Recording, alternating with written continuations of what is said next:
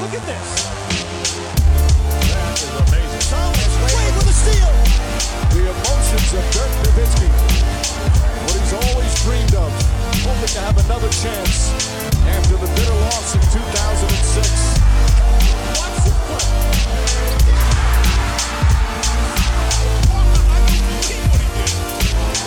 That is amazing. Hallo und willkommen zu Gut Next, dem deutschen Basketball-Podcast im Internet. Mein Name ist André Vogt und ich begrüße euch zur neuen Folge unseres kleinen, aber feinen Basketball-Spiels. Heute mit dem Fragen-Podcast am Freitag und der wird präsentiert natürlich von manscape.com. Gestern kam eine witzige Mail über Instagram rein. Ich glaube, es war eine Schwester von einem Bruder, die mir geschrieben hat, gesagt, hey, mein Bruder wünscht sich einen Rasierer und er meinte, es ist unglaublich wichtig, dass dein Code angegeben wird. Wie ist denn bitte dein Code? Konnte ich helfen, der Code war NEXT20, NEXXT20. Und ich denke, jetzt kriegt ein beneidenswerter Bruder wahrscheinlich, weiß nicht, den Lawnmower 5.0, den Beard Hatcher, vielleicht auch nur, obwohl ich denke, man muss ja auch nicht immer die teuren Geschenke machen. Vielleicht ist es aber nur in Anführungszeichen dann der, der Weed Wacker 2.0. Das gibt's alles bei, bei Manscaped. Und ich weiß, Weihnachten wünscht man sich eigentlich Sachen, die man so auspackt und denkt, oh, wow, okay, nice, cool. Ähm, ich habe mir selber zum Beispiel jetzt noch was geschenkt, so zu Weihnachten hier fürs Büro, so einen kleinen Lautsprecher. Na, mach mal ein bisschen, ein bisschen Musik, ein bisschen, bisschen feiner hören zu können. Aber am Ende des Tages, das kann man auch nicht von jedem erwarten, dass der so weiß, was man selber so gerne möchte. Und wenn es dann sowas ist wie, wie Manscaped, dann denke ich, kann man durchaus sehr, sehr zufrieden sein, weil das sind auch die Marktführer in ihrem Segment. Das sind geile Produkte. Und äh, wenn ihr jetzt auch gar nichts wisst, was ihr wollt, äh, wie ihr sonst denkt, ah, ich mache mir die Geschenke selber und ist euch ein bisschen peinlich zu sagen, gib mir einfach schnöden Mammon. Straight Cash, Homie, dann sagt doch vielleicht manscape.com. Ist es vielleicht ein bisschen schwierig noch, obwohl, kommt bestimmt noch an vor Weihnachten. Ich weiß aber nicht, kann ich die Hand nicht für ins Feuer legen, denn wir haben gerade selber, machen jetzt bestimmt selber die Erfahrung wieder hiermit gleich, kommen wir gleich noch zu, ähm, ne, dass die Post ja stellenweise auch zehn Tage braucht, aber probiert es doch gerne. Auch vielleicht direkt heute, macht doch kurz aus, sagt, hey, Mama, Papa, Freundin, Freund, wie wär's denn mit dem Lawnmower 5.0 los? So, check's mal aus, sind eine Menge Sachen dabei auf der Seite manscape.com mit dem Next20-Code kriegt ihr eben 20% Free Shipping, 30 Tage Geld zurück Garantie und ihr helft dem kleinen Programm hier. Das ist auch nicht schlecht. Kommen wir, bevor es zu den Fragen der Woche geht, einmal hier zum Magazin des Quarters oder des ähm, Quartals, wie, glaube ich, Steuerberater sagen. 1992 ist auf dem Weg zu euch. Vielleicht ist es auch schon da, aber weil ich heute noch nichts gesehen habe auf Twitter oder so, ähm, habe ich noch niemandem Happy Mac Day gewünscht. Bei mir kam es gestern an äh, von DPD Marc, der Grafiker, hat mir, unser Grafiker hat mir aber gesagt, nee, das ist auch schon in der Post. Laut A und O heißen die. Ich glaube, das kann ich sagen, oder?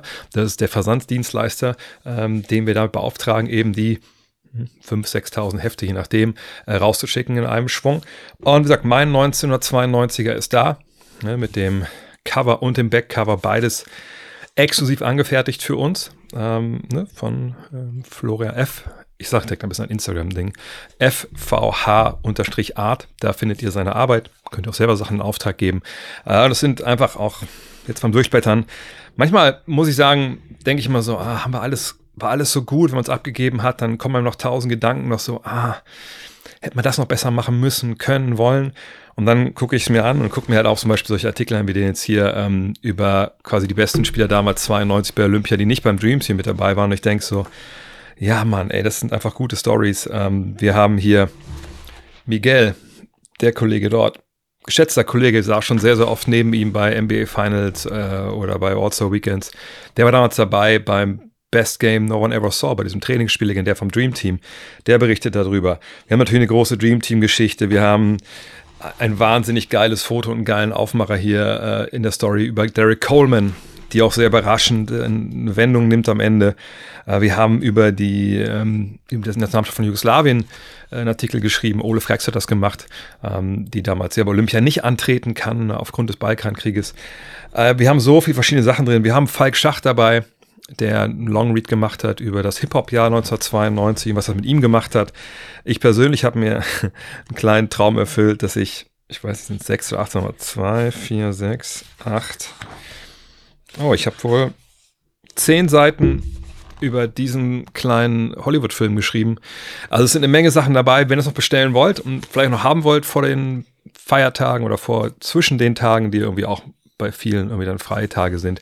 Können Sie jetzt bestellen, dann geht's auch innerhalb von ein, zwei Tagen raus und dann sind wir alle darauf angewiesen, dass die Post ähm, das gestemmt bekommt, trotz der angespannten Personallage und des hohen Volumens. Aber würde mich freuen, wenn das was für euch ist. Ähm, vielleicht mal auch ein Hinweis, weil gestern Jan nochmal meinte, dass die Ausgabe davor, also unsere siebte Ausgabe, war jetzt wirklich die zweitmeistverkaufte aller äh, Gut Next Magazine Zeiten. Ist ja auch gerade erst das zweite Jahr, das wir beenden, aber das ist natürlich äh, geil, dass wir da auch immer weitergehen. Und wenn ihr ein Abo mitnehmen wollt, findet ihr auch bei gutnextmag.de-shop. Aber kommen wir zu euren Fragen. Manuel Kunz mit der größten News der Woche und dem größten Aufreger der Woche auch. Er möchte wissen, mich würde mal deine Meinung zu Draymond Green interessieren. Ich habe das Gefühl, dass die Liga an ihm ein Exempel statuieren wird und in ihn mindestens 10 Spiele plus rausnimmt. Was hältst du für angemessen? Jetzt müssen wir ein bisschen ausholen. Ihr habt mitbekommen, die Szene von Draymond Green und Yusuf Nurkic ähm, vor ein paar Tagen. Ne, ich glaube, es war eine Einwurfsituation, wenn ich mich richtig erinnere, auf der, der linken Seite aus Ballsicht. Ähm, und er will sich irgendwie freimachen Richtung äh, Einwurf. Uh, Nurkic hält ihn so ein bisschen an der, an der Hüfte unten fest. Und äh, Green äh, merkt das, dreht sich raus und schleudert den Arm nach vorne und trifft Nurkic halt voll im Gesicht. Nicht mit der Faust, nicht mit dem Ellenbogen, sondern halt mit dem, äh, mit dem Arm. Und natürlich fliegt er gerechterweise auch raus. Ne, Flagrant 2, da braucht man dann eigentlich auch kein Replay.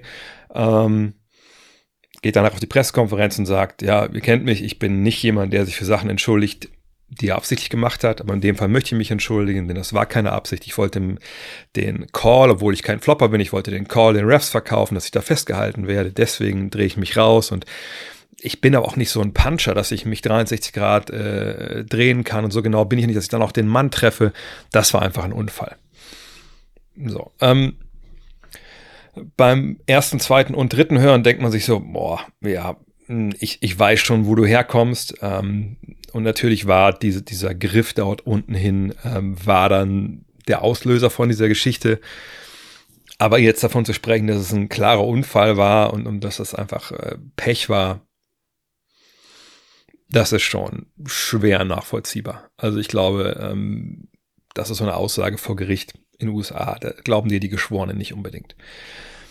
Und nachdem es passiert war, hat natürlich die gesamte NBA-Kommentatorenwelt äh, in den USA, aber auch natürlich in Europa auf gewartet, okay, also was passiert jetzt mit ihm? Wir erinnern uns, es gab ja die Geschichte mit Rudy Gobert, das ist noch gar nicht so lange hin, her, her dass das war. Ähm, da wurde er dann gesperrt. Ne, für, was waren es, fünf Spiele, glaube ich, acht Spiele, irgendwie sowas. Auch wenn es gar nicht so lange her ist, ich habe schon nicht, nicht wirklich im Kopf, weil so viele Zahlen darum gehen. Naja, jetzt wurde er da gesperrt und man hat, muss sich natürlich fragen, okay, was passiert jetzt dann direkt danach? Ne? Also du musst ja eigentlich bei solchen Strafen auch gucken, was davor passiert ist. Dass er das letzte Mal so lang gesperrt wurde, war ja auch, wurde auch begründet von Joe Dumas unter anderem, der ja das, der dafür zuständig ja eigentlich ist, ne? als, äh, was heißt das, VP of Basketball Operations der NBA. Ähm, und es war klar, dass damals die Vorgeschichte von Draymond Green, also zum Beispiel das äh, ne, ähm, auf die Brust steigen von Domantas Sabonis in den vergangenen Playoffs gegen Sacramento. Erinnert euch vielleicht auch den, den Tritt gegen Steven Adams damals ähm, in den Playoffs. Äh, die, diese Geschichte mit äh, LeBron James in den Finals. Und da hatten damals, okay, ne, wir greifen höher ins Strafenregal, als wir das normalerweise tun würden bei einem anderen Spieler, aber beim Spieler wie Draymond Green mit seiner Vorgeschichte, da gibt es dann mehr Spiele. Und deshalb waren wir allen gespannt, was macht die NBA jetzt? Es gab viele Kommentatoren in den USA, die auch gesagt haben, okay, das ist eigentlich jetzt kein Fall mehr für Joe Dumas, auch weil es persönliche Beziehungen gibt. Ne, der Sohn von Joe Dumas und Draymond Green sind seit Jahren sehr, sehr gut befreundet. Ähm, Joe Dumas und Draymond Green kennen sich natürlich auch sehr, sehr gut dadurch. Äh, und äh, ne, Joe Dumas so eine Art väterlicher Freund auch für Draymond Green. Deswegen gab es auch Stimmen, die gesagt haben, also das darf eigentlich nicht Dumas entscheiden, das muss eigentlich Adam Silver dann äh, von oben, der muss da involviert sein. Ähm, mal schauen, was dann passiert. Und natürlich, hm, der erste Reflex war, es muss mehr sein als beim letzten Mal. Und ich habe ja auch mal gefragt, äh, euch auf Twitter, ähm, ne, was denkt ihr? Und das war, glaube ich, Drittel, Drittel, Drittel. Also ein Drittel haben gesagt, das muss, muss glaube ich, über zehn Spiele werden oder über 20 Spiele. Drittel haben gesagt zehn, Drittel haben gesagt fünf. Ähm, aber es war auch oft zu lesen, naja, der braucht jetzt erstmal einen äh, Denkzettel. Ne, zum Beispiel Timbo habe ich mal rausgesucht. Was genau stimmt mit Raymond nicht? Die Situation mit Nurkic war auch total harmlos. Wie kann man da bitte so austicken? Für mich gehört er langsam mal 15 bis 20 Spiele gesperrt. Und das habe ich mir natürlich auch überlegt, bevor dann das, das Urteil, sage ich mal, kam. Und ich hatte es aber auch letztes Mal schon gesagt, dass ich mir dachte, ich weiß nicht, ob eine Erhöhung des Strafmaßes unbedingt da hilft. Weil, ähm, das haben wir jetzt ja auch wieder gesehen. Ähm, also jetzt zu glauben, dass das eine Strafe und das Geld, und ich habe irgendwo jetzt gelesen, dass er, glaube ich, drei Millionen bisher schon seiner Karriere an, an Strafen für solche ne, Ex, äh, also Rausschmisse und dann Sperren gezahlt hat. Das scheint ja nicht, nicht anzukommen. Ich will nicht mal sagen, dass das nicht reicht und ich meine nicht im Sinne von, das kommt nicht an, dass es dem scheißegal ist, sondern ich äh, habe das ja auch nach dem letzten Mal mit Gobert äh, getweetet, dass ich geschrieben habe, ey, ich, ich habe da irgendwie ein ungutes Gefühl bei, als ob da noch was passiert, was Schlimmeres passiert. Das ist Gott sei Dank nicht schlimmer gewesen, aber es ist direkt wieder passiert. Und ähm, die Frage ist halt wirklich, und die lange Präambel macht gleich Sinn, woher kommt das und was kann man tun, damit das aufhört? Und ich habe das letzte Mal schon gesagt, sage es auch gerne diesmal wieder. Und das Urteil, was dann jetzt kam, zeigt mir auch, und ich habe auch gestern Joe Dumas darüber sprechen hören, der das auch so erklärt, dass das Strafmaß an sich eben nicht die Lösung sein kann. Ne? Also das ist nicht, dass man jetzt sagt, okay, der checkt halt nicht, hier sind deine 20 Spiele und damit geht dir Geld flöten, dein Team hat damit äh, ganz, ganz großen Schaden erlitten, daraus lernst du jetzt.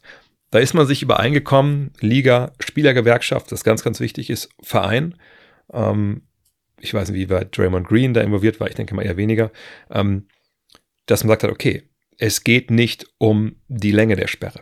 Es geht auch nicht darum, deswegen kommt zur Frage von Manuel, hier ein Exempel zu statuieren. Das wäre leicht gewesen. 25 Spiele, bumm. Da hätte man sich danach das Maul zerreißen können äh, bei Sports Talk Radio in USA etc. Ähm, die NBA wäre fein raus gewesen harte Linie, feiern ja viele. Warriors-Fans hätten vielleicht nicht so gefeiert, aber die hätten auch nicht viele Argumente gehabt zu sagen, hm, hätte das denn so hart sein müssen? Nein, die Liga, und das hat Joe Dumas, fand ich gestern sehr, sehr eloquent bei ESPN erklärt. Und heute auch, glaube ich, heute Nacht war das äh, Steve Kerr. Allen Beteiligten geht es jetzt darum, eben wirklich eine Verbesserung bei Draymond Green zu erreichen, aber eben nicht über eine Sanktion, nicht über die Strafe, sondern darüber, was diese Suspendierung, und das war ja das Urteil, Suspendierung auf unbestimmte Zeit, ne? also er ist raus bis auf weiteres, da ist keine Anzahl von Spielen, ähm, ne, die da genannt wurde, dass ihm das den Raum geben soll, das zu tun, was er eigentlich letztes Mal auch schon gesagt hatte. Er, er würde an sich arbeiten wollen, er würde ne, versuchen wollen, dass, dass diese Impulse, die dort passieren, ne, dass er so, wie man das nennt, austickt, überreagiert, dass das nicht mehr passiert. Und ähm, das ist natürlich, muss man sagen, ein super lobenswerter und auch ein sehr progressiver Ansatz der NBA. Ähm, da finde ich, zeigt sich auch, dass Adam Silver, was das angeht, ein sehr progressiver Commissioner ist, Commissioner ist, der eben auch wirklich beide Seiten sieht. Nicht nur dieses, oh, das ist ein sehr prominenter Spieler bei einem sehr, sehr beliebten Team, so wie der sich gerade verhält, das schadet uns als Liga, das schadet uns zum Beispiel bei den TV-Verhandlungen, das äh, schadet uns generell bei Werbepartnern, die vielleicht sagen, also wenn das alle paar Wochen da passiert, warum soll ich da ein Geld investieren? Dann kann ich gleich zum Eishockey gehen. Ähm, sondern dass er auch sagt, hey, das ist ein verdienter Spieler, das ist ja eigentlich auch ein intelligenter Kopf. Da gibt es ja augenscheinlich ein Problem das sollte man vielleicht in den Griff bekommen, um dem Menschen Draymond Green zu helfen. Und das hat heute, glaube ich, auch Steve Kerr sehr, sehr eloquent äh, in Worte gefasst, als er gesagt hat, naja, es geht um den Typen, der eine Jordan Poole geschlagen hat. Es geht um den Typen, der Rudy Gobert gewirkt hat und um den Typen, der jetzt Yusuf Nurkic geschlagen hat. Dem müssen wir helfen. Der, der braucht Hilfe. So. Und dadurch, dass man sich sagt, er ist in fünf Spiele oder es sind acht Spiele, hat man jetzt einfach einen Rahmen gesteckt, wo man nicht weiß, wie groß der ist wo halt Draymond Green in Zusammenarbeit mit seiner, Gewer äh, mit seiner Gewerkschaft, mit, äh, mit, seinem, mit seinem Agenten, ähm, aber auch mit der Gewerkschaft, da ist ja Andre Godala äh, jetzt sehr involviert, der ihn ja auch noch kennt als, als Mitspieler in Golden State. Da muss man jetzt gucken, und auch mit dem Team, wie kriegt er die Hilfe, die er äh, bekommen muss. Und spannenderweise habe ich vorhin äh, zum Mittagessen gucke ich manchmal so zu Jimmy Kimmel, die, äh, die, die Monologe und so. Äh, und der hatte dann gesagt, dass es wohl auf Netflix oder auf Amazon, ich weiß gar nicht, ich habe es jetzt nicht schnell nachgucken können, ähm, gibt es halt wohl, äh, ja, äh, wie hieß das? The Sessions. Also es gab wohl da so eine, so eine ich weiß nicht, ob es nur ein Teil war oder mehrere Teile, jeweils mit, mit Draymond Green, so Meditation, weil er wohl genau diese Momente äh, mit Meditation in den Griff kriegen wollte. Und da gibt es wohl eine Doku drüber, also ganz komisch. Und der Witz war bei Jimmy Kimmel, naja, wir wissen nicht viel über diese Serie, aber wir wissen eins, es hat ja nicht geholfen so. Ähm, aber das war eher humorisch gemeint. Das ist ja eigentlich kein, nicht kein humoriges Thema, sondern da geht es jetzt um jemanden, der durchaus psychische Probleme hat. Er hat ja auch äh, wohl gesagt, jetzt im, im Nachhinein, glaube ich, zu Ramona Shelburne, ähm, in diesen Momenten, wie er es ausdrückte, wie äh, mit der Sache mit Rudy Gobert, äh, dann ist das Zitat bei ihm irgendwie, in diesen Momenten weißt du nicht, wie spät es ist. Und ich lese da rein, so nach dem Motto, okay, also ich, ne, das, du weißt gar nicht, wo du bist, ich weiß nicht, wo ich bin, ich weiß nicht, was, dass wir gerade Basketball spielen, ich weiß nur, das muss jetzt gemacht werden, das mache ich. Und das weist ja auch darauf hin, dass ähm, man kann das immer dieses Austicken nennen oder da hakt was aus, das ist ja eigentlich immer so salopp dahingesagt, aber was am Ende ja bleibt und was das Problem ja halt ist, dass es da augenscheinlich bei einem Menschen im Kopf keinen Mechanismus mehr gibt, der ihn irgendwie zurückhält. Also nicht so, dass er jetzt da, äh, was ich, Rudi Gobert äh, zu Tode gewirkt hätte. Das denke ich, wäre nicht passiert. Da gibt es sicherlich auch noch ähm, eine Grenze irgendwo. Aber dass er halt diese, diese klare Grenze, was noch sportsmanlike ist, wie die Amerikaner das nennen, was ein Basketball-Play ist, dass er die dann einfach komplett überschreitet. Und zum Beispiel diesem Griff jetzt an die Hüfte, dass er dann so heftig reagiert und auch jetzt also mitten im Spiel, ja, also nicht, dass irgendwas hochgeschaukelt hätte äh, über, über mehrere Viertel. Das zeigt ja, dass da einfach irgendwo ähm, einfach eine Hemmschwelle fehlt, die bei, bei vielen anderen einfach da ist. Und ich weiß nicht, wie es euch geht. Wenn man das mal runterbricht, so auf das eigene Leben. Es, es gibt ja ich denke, ich denke, ich spreche für jeden. Wenn es bei euch nicht so ist und ihr es gar nicht kennt, äh, okay, cool, also perfekt. Ähm, ich kannte das früher auch nicht, aber ich kenne das jetzt, dass es manchmal Sachen gibt, die, also früher hätte man das überhaupt gar nicht irgendwie tangiert, wenn, keine Ahnung, irgendeine Kleinigkeit schief läuft. Aber mir ist jetzt so, das stellen wir so heutzutage, wenn eine Kleinigkeit schief läuft, ich habe mir gesagt, so, fuck, ne, irgendwie, dann weiß ich nicht, also ich schlag da niemanden oder so, auf gar keinen Fall, aber ich reagiere halt heftiger, als ich das früher gemacht habe, aus welchen Gründen auch immer, ob sich da stressmäßig was aufgebaut hat, kein Plan. Ähm, ich weiß auch nicht, ob das jetzt so eins zu eins das ist, wenn ihr Psychologen zuhören, vielleicht könnt ihr mir das ja mal schreiben, ähm, was man vielleicht da vermutet bei, ähm, bei Draymond, aber ich glaube, so eine gewisse Impulskontrolle, die kann man auch im Kleinen schon verlieren. Und das ist dann vielleicht auch was ähnliches, wie es bei ihm da halt ist. Ähm, nur, was weiß ich, wenn man jetzt einfach seinen Bildschirm anschreit, dann ist das, ist man damit alleine und egal, oder wenn man auf der Arbeit irgendwie auf, aufbrausen auf irgendeine, irgendeine Anfrage reagiert. Ähm, aber bei ihm ist es halt sehr publik und alle sehen das. Von daher, natürlich kann man jetzt sagen, das ist im Endeffekt ein Exempel, die nehmen jetzt ganz, ganz lange raus, aber das wird es nicht sein. Da bin ich mir zu 99,9% sicher, weil die NBA hat genau die richtigen Worte gefunden. Steve Kerr hat das gemacht. Ich denke auch bei, bei Draymond Green in seinem Camp, wie gesagt, bei Klatsch. Die werden jetzt auch schauen, wo kriegen sie die bestmögliche Hilfe her, weil es bringt ja niemanden weiter, wenn das nochmal passiert. Und ein Exempel zu statuieren, das ist so, soll ich das sagen? Das ist ähm, so, das ist die, die lowest hanging fruit. Das ist das Erste, was man denkt. Ah, komm, den bestrafen wir so hart wie es geht. Der muss das lernen. Aber ähm, das war die Sache, die ich auch gelernt habe, als ich mich dann so ein bisschen auseinandergesetzt habe, ne, als älterer Vater. Was, was macht man eigentlich mit Kindern? Ne? Ähm, wie redet man denn mit denen? Ich sage nicht, dass, sage nicht, dass Draymond Green ein Kind ist, aber wenn man sich ein bisschen beschäftigt, merkt man auch bei Kindern ist es ja auch so, dass dieser erste Impuls, den man als auch gestresstes Elternteil hat, ah, jetzt bestrafe ich das Kind mal, weil damit das, das lernt, ist eigentlich nicht der richtige Ansatz. Und das wäre es hier jetzt auch nicht. Ähm, und äh, vielleicht so noch mal zur Frage von Timbo, wie kann man da so austicken? Ja, augenscheinlich hat er ein psychologisches Problem.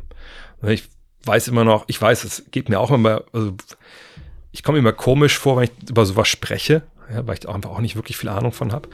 Aber, ähm, und ich denke auch manchmal, macht mich da nicht zu große Ausreden, aber es ist einfach so, dass es ein Problem gibt. Und äh, ich denke nicht, dass Draymond Green aus Spaß äh, diese Aussätze halt hat. Und man hofft aber jetzt, ich hoffe es zumindest, ich denke, euch geht es vielleicht auch ähnlich, dass er jetzt die Hilfe bekommt, ob es Anti-Aggressionstraining ist. Kenny Perkins hat zum Beispiel gesagt, er hat das ja auch machen müssen, dass er meinte, ey, das, der erste Schritt ist ja erstmal nicht zu realisieren und zuzugeben, ja, ich habe da ein Problem. Meinte, und an dem Punkt ist Draymond noch nicht. Und wenn er den erstmal genommen hat, den ersten Schritt, dann ist da schon, äh, ist da schon viel passiert und dann, dann geht's weiter. Stefan Jen hat auch noch eine Frage dazu. Was bedeutet Draymonds Sperre auf unbestimmte Zeit in der Praxis? Ja, das, wissen, das ist eine wirklich interessante Frage, weil man muss sich ja fragen, okay, wenn es jetzt auf unbestimmte Zeit ist, diese Sperre, was ist denn das Kriterium für eine ja, Aussetzung dann der Sperre, Sperre, für das Ende? Da bin ich ehrlich gesagt überfragt. Ähm, weil man kann ja eigentlich, ohne dass man jetzt Basketball spielt und einfach auch Stress, Stresssituationen ganz normal bewältigt und da halt niemanden wirkt oder schlägt oder sonst was macht, solange das nicht zeigt auf dem Feld, wissen wir ja alle nicht, ob das funktioniert hat. Ne? Braucht er jetzt psychologisches Gutachten, ähm, bevor er wieder spielen darf? Muss er sich unterhalten oder muss er irgendwelche ne, Programme, wie gesagt, Anti-Aggressionstraining oder sowas von der Liga jetzt vorgeschrieben ist?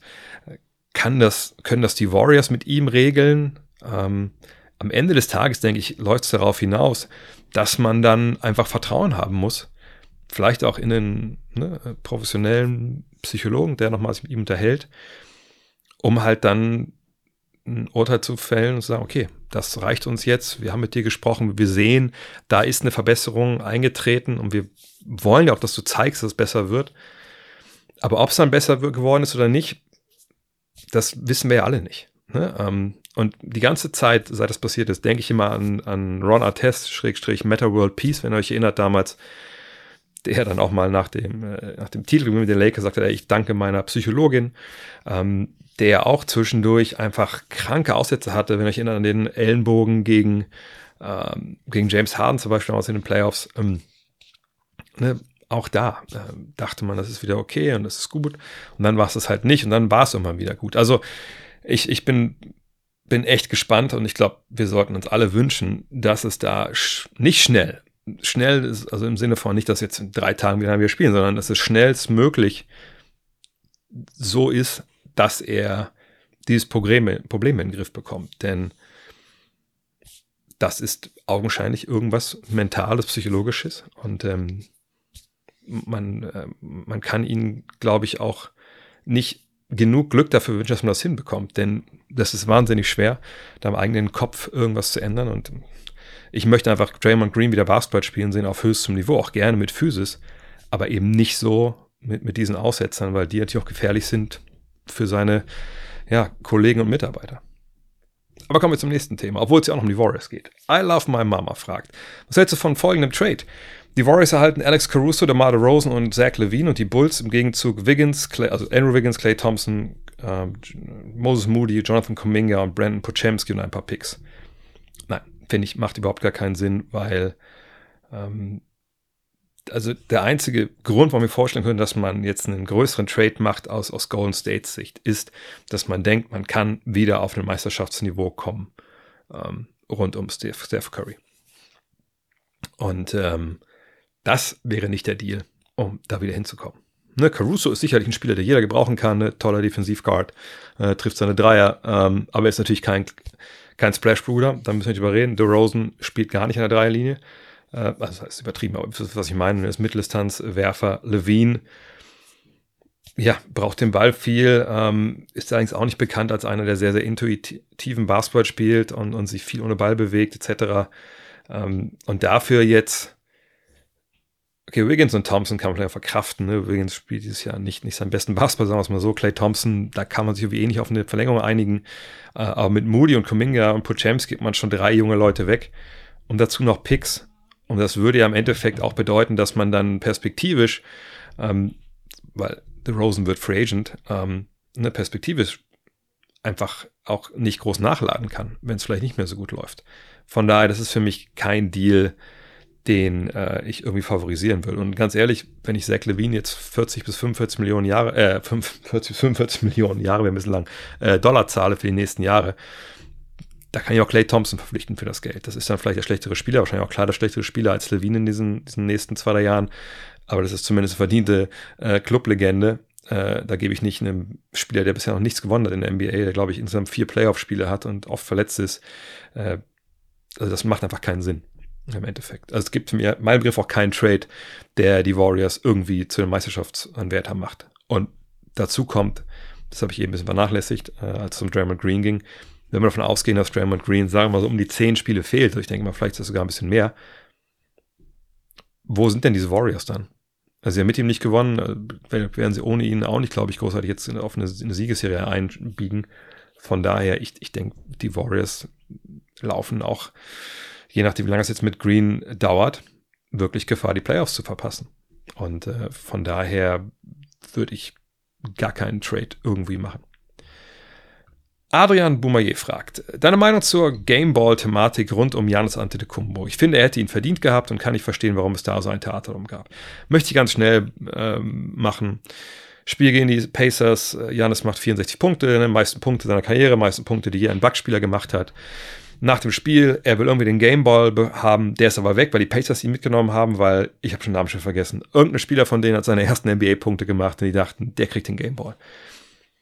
Janis ist aufgebracht, die Kameras fangen das ein, wollte den Ball aber gar nicht für sich haben, sondern für Damon Lillard nach eigener Aussage, weil der hat Clay Thompson, ne, nicht Clay Thompson, der hat Kyle Korver überholt auf der ewigen Dreierliste. Gut, das fragt ihr euch zu Recht.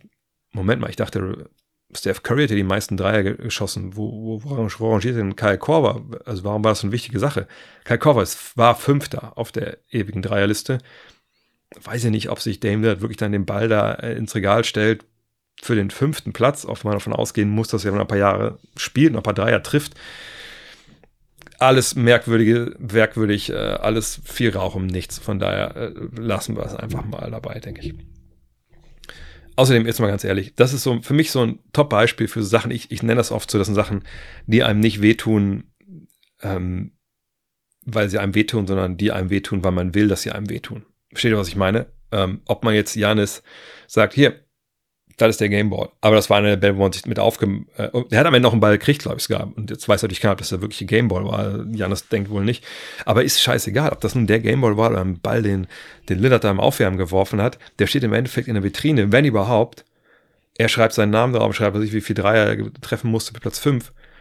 Und ob das jetzt der richtige Ball ist oder nicht, interessiert keine Sau. Ähm, Außer du willst an irgendeinem super, super Fan verkaufen, aber dem ist auch egal. Hauptsache Lillard hat darauf unterschrieben. Von daher einfach eingebildete Schmerzen hier in dem Fall.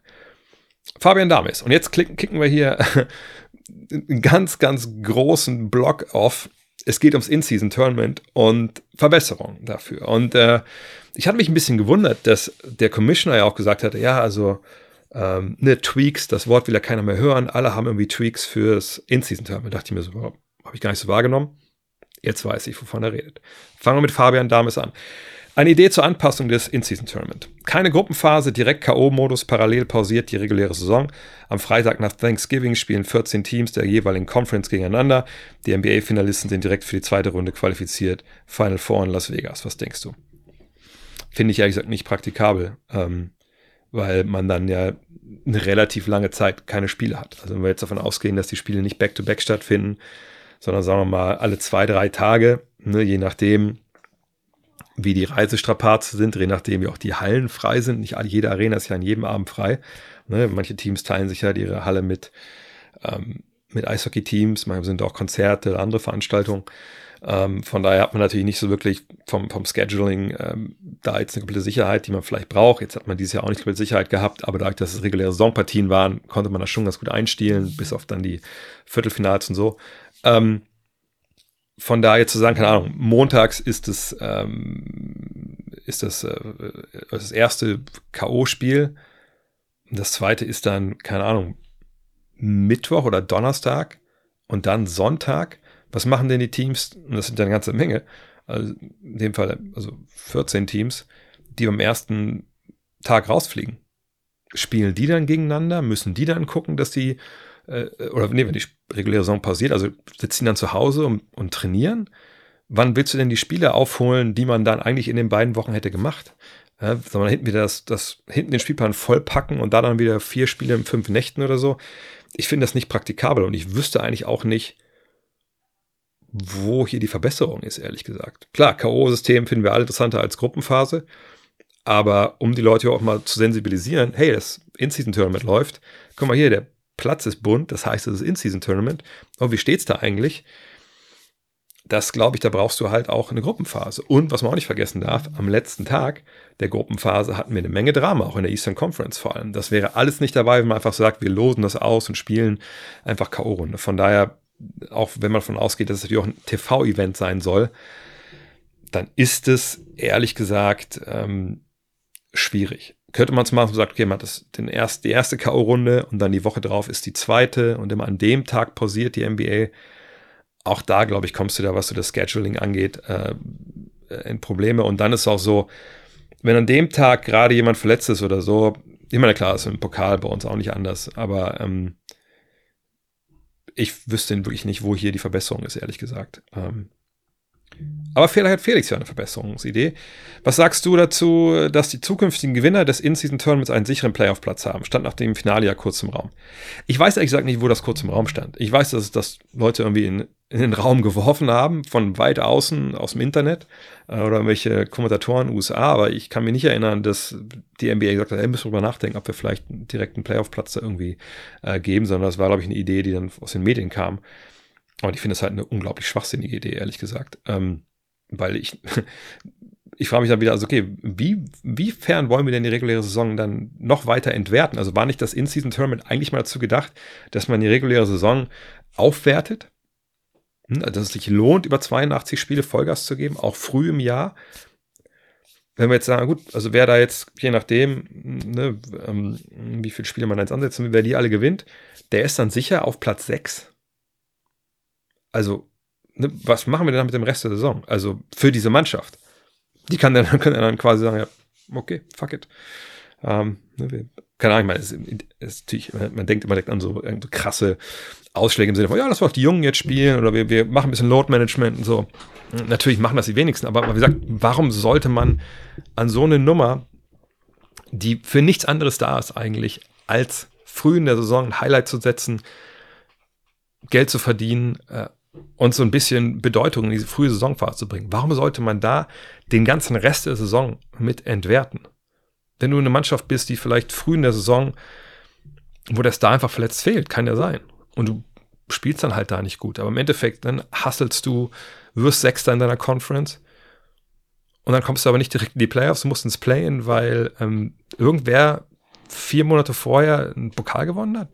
Also ich sag, das macht für mich eigentlich wirklich gar keinen Sinn. Das ist für mich so eine Sache wie, wer das All-Star Weekend gewinnt, hat Heimrecht in, in, in den Finals. So, das ist, finde ich, das überhöht, in dem Fall ist es ja zumindest ein wirklich sportliches Event, aber es überhöht ein sportliches Event und, und entwertet halt diese ganz, ganz große, lange, äh, reguläre Saison. Und ich denke, das ist nicht der Sinn der Sache.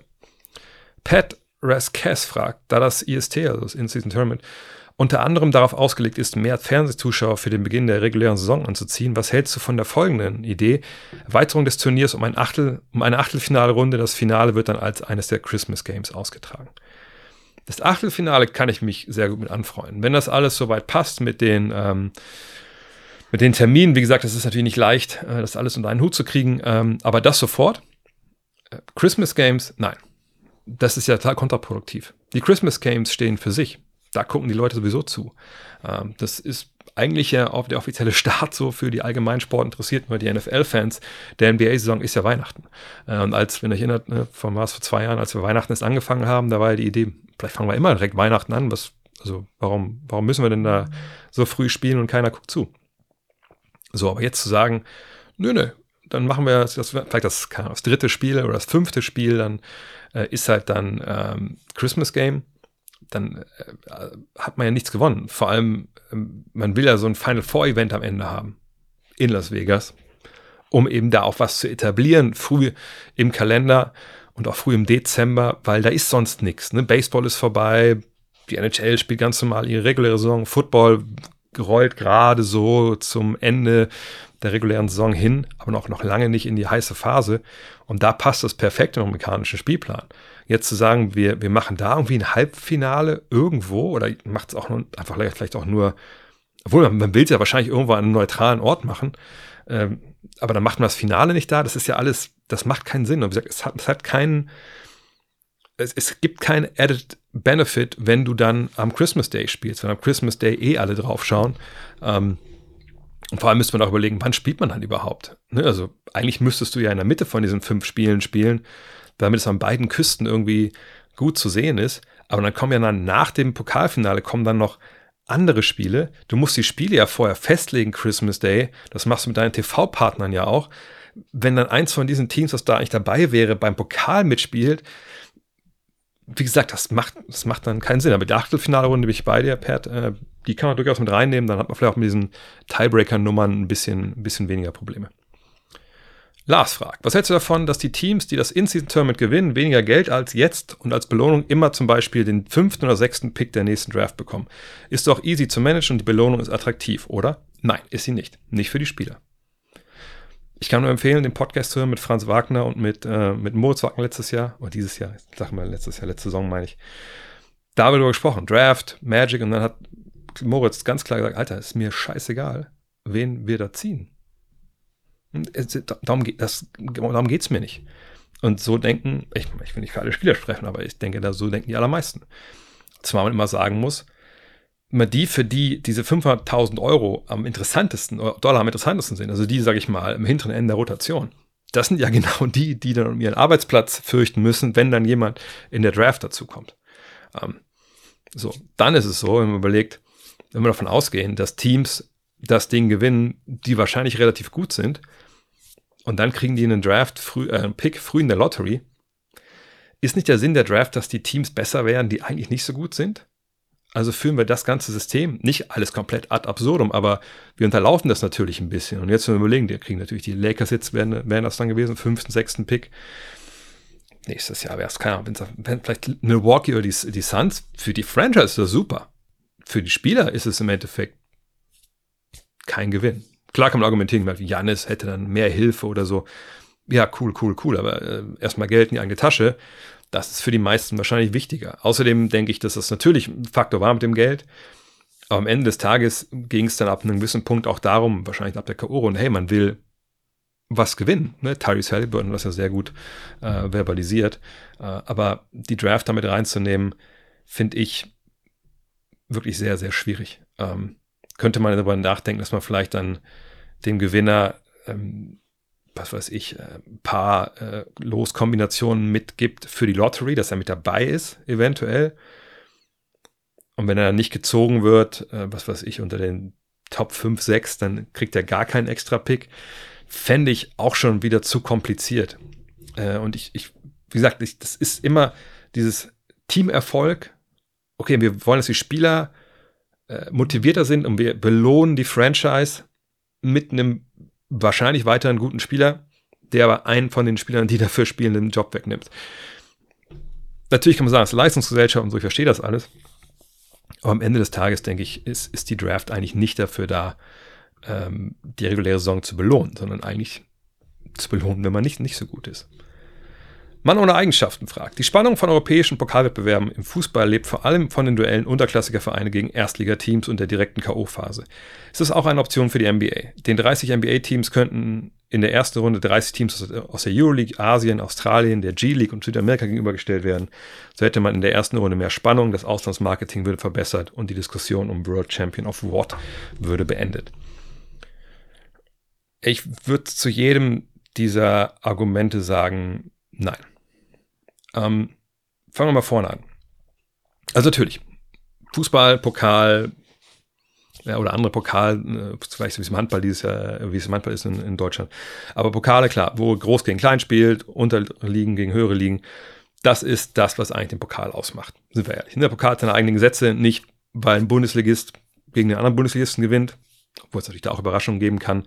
Äh, aber das geht ja darum, wenn das, was ich, äh, wenn was gab's denn zuletzt? Also wenn, wenn, wenn, äh, ich keine Ahnung, fällt mir kein, fällt mir kein, wenn der SSV Vossfelde hier um die Ecke, die auch schon mal die pokal gespielt haben, wenn die gegen Schalke gewinnen, dann ist natürlich eine Überraschung und dann ist das cool und dann freut man sich, dass da ein paar Jungs hier nebenbei noch äh, Klempner sind und Polizeibeamte, wenn die gegen die hochbezahlten Profis gewinnen. Das ist toll. Ähm, aber das ist alles, also wenn man das jetzt vergleicht mit dem In-Season-Tournament, das ist äh, Äpfel mit Birnen vergleichen. Noch nicht mal. Also wir reden noch nicht mal über, über die gleiche, also reden wir eigentlich eher über, weiß ich nicht, Äpfel mit einem Walfisch vergleichen. Ähm, was meine ich damit? Das ist ja eigentlich kein wirklicher Pokalwettbewerb in dem Sinne. Ne, klar gibt es einen Pokal am Ende, von daher, das ist dann schon irgendwie so richtig, aber es gibt eben nicht dieses Sportsystem, nicht das gleiche. Wir haben keine unterklassigen Ligen unter der NBA, die unter dem gleichen, gleichen Verband angesiedelt sind. Wir haben keinen DFB. Wir haben USA Basketball, das ist ja natürlich das Gegenstück zum DBB, aber die sind ja komplett raus, was so die NBA angeht. Die NBA macht ihre eigenen Regeln. Ne, die NBA hat nichts mit, mit USAB AB zu tun, außer dass sie natürlich dann das Team USA zusammenstellen, dass es da natürlich direkte Verbindungen gibt, aber ne, alles andere, das, die, es ist ja nicht mehr so, dass USAB den Spielbetrieb ähm, sichert äh, im College oder Highschool. Das ist ja alles, das sind alles eigene Institutionen. Die NCAA ne, ist für den College-Bereich zuständig und die USAB ist eben zuständig, okay, wir, wir stellen Nationalmannschaften, wir, wir lassen die, wir machen die großen Turniere, bla bla. So, also das, das fehlt schon mal komplett. Heißt, man müsste jetzt hingehen und sagen, wie es auch in der Frage steht. Naja, komm, wir gucken und wir nehmen uns 30 andere Teams von überall aus der Welt. So. Jetzt mal abgesehen davon, wie unfassbar aufwendig das wäre. Also, dass man sagen muss, okay, wenn es ein Pokal ist, kann ja auch gut sein, dass das Team aus Perth oder das Team aus, aus München dann Heimrecht hat. Also heißt, mitten in der regulären Saison nehmen wir keine Ahnung, die Orlando Magic und die fliegen nach Perth. Und die Indiana Pacers fliegen nach München. Spielen ein Pokalspiel. So, ähm, jetzt sehen wir mal, da verliert einer von denen. Tolle Überraschung. Wahnsinn. Dann müssen die Bayern dann in der Euroleague und BBL-Saison nach Portland fliegen, um da ein Pokalspiel zu machen. Also ich weiß wirklich nicht, in welcher Welt das funktionieren soll. Aha. Weil einfach, das ist ja nicht ein Gerüst. Es ist ja nicht, hier ist die NBA und die anderen, die anderen Ligen da drunter.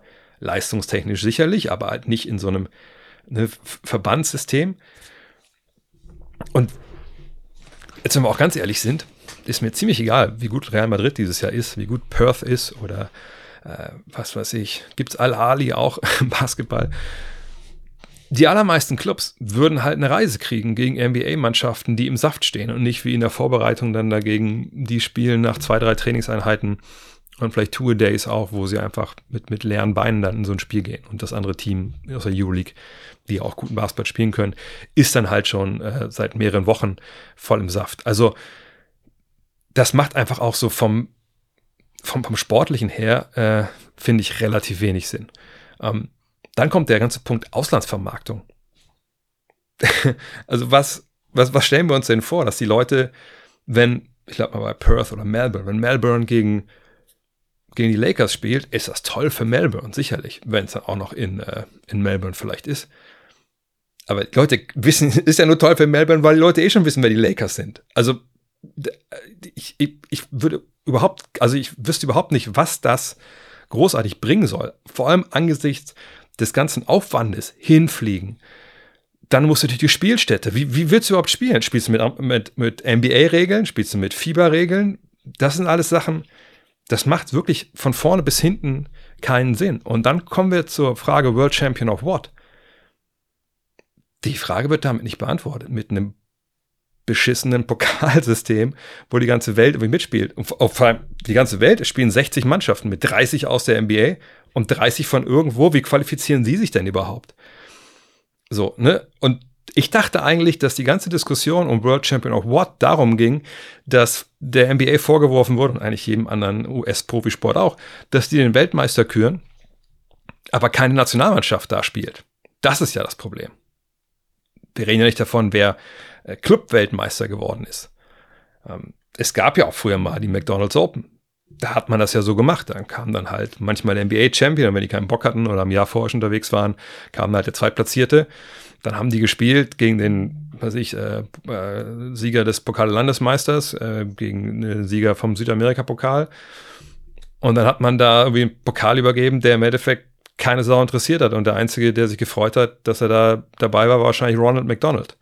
Ähm, von daher, äh, das würde null und überhaupt gar nicht World Champion of What beantworten. Das wäre eher noch eine größere Travestie der Frage, dass man sagt, aber wir machen einfach hier so einen Pokalwettbewerb mit 60 Mannschaften, wo noch nicht mal alle Euroleague-Teams dabei wären. Wie gesagt, nichts von dem ist wirklich leider praktikabel. Und ich, ich denke, das IST braucht jetzt auch keine weitreichenden Reformen. Das war ein voller Erfolg. Ich denke, man muss sich eigentlich nur Gedanken machen über äh, den Tiebreaker. Und da habe ich am Dienstag ja das, diese Idee von äh, Israel Gutierrez äh, nochmal vorgestellt, dass er gesagt hat, hey, der Tiebreaker sollten eigentlich die zugelassenen Punkte sein. Auch kein hundertprozentig perfektes System, aber finde ich super spannend, einfach um Defense und äh, Verteidigen bis zum Ende äh, zu belohnen. Und ähm, ansonsten die Sache mit dem Achtelfinale, die kann ich mir gut vorstellen. Ähm, aber alles andere sind entweder so totale, ähm, sag ich mal, ähm, ja, so, so, so, kleine Sym Symptome, die man ähm, verbessern kann, nach Motto, ja, wenn die Spiele sind, dann halt, äh, oder erstmal erst nur Pokalspiele und dann die normale Saison, so, ja, mein Gott, das wir auch irgendwie kein, ähm, nee, am Ende des Tages geht es darum, äh, löst das Problem mit ne, bis zum Ende spielen und den, den Score nach oben treiben ne, versus ne, vielleicht doch mehr verteidigen. Ähm, vielleicht mehr eine Pokalrunde mehr, die Plätze ein bisschen weniger farbig anmalen und gut ist. Also warum müssen wir da jetzt alles, alles, alles neu machen? Boah, jetzt haben wir ein bisschen Rage geredet. Brauche ich kurz eine Auszeit. Gestern war es soweit. Jetzt fragt ihr euch was. Das 92er Heft kam? Das auch. Was auch kam, ist meine neue ähm, Fuhre bionic.com. Es kennen vielleicht die Älteren, die schon länger zuhören hier. Das ist so ein auf meine Bedürfnisse personalisiert äh, zugemixter Nährstoffmix. Und ähm, das ist halt so ein Granulat. Da sind all die Sachen drin, die ich brauche. Und jetzt fragt ihr euch, mal, wie wollen die das wissen? Haben die dich gefragt? Woher weißt du das überhaupt? Du hast doch keine Ahnung. Du hast doch nicht mal zu Ende studiert. Alles vollkommen valide Punkte. Aber so geht das ja auch nicht. Ne, ne? Man macht einen Bluttest. Also macht ihr nicht selber, sondern man nimmt selber sich ein bisschen Blut ab. Das geht am Finger, das geht schnell. Ähm, man schickt das ein. Das wird analysiert. Dann kriegt man äh, in die App von denen die Ergebnisse Bluttests äh, geschickt. Da sieht man dann äh, zum Beispiel mir meine Omega-3-Fettsäuren, die Werte, die waren ziemlich im Keller. Und dann guckt Bionic und sagt, hey, dann würden wir dir empfehlen, wir schicken dir für drei Monate halt dieses Granulat. Wir mischen das genau für dich zusammen, genau was du brauchst.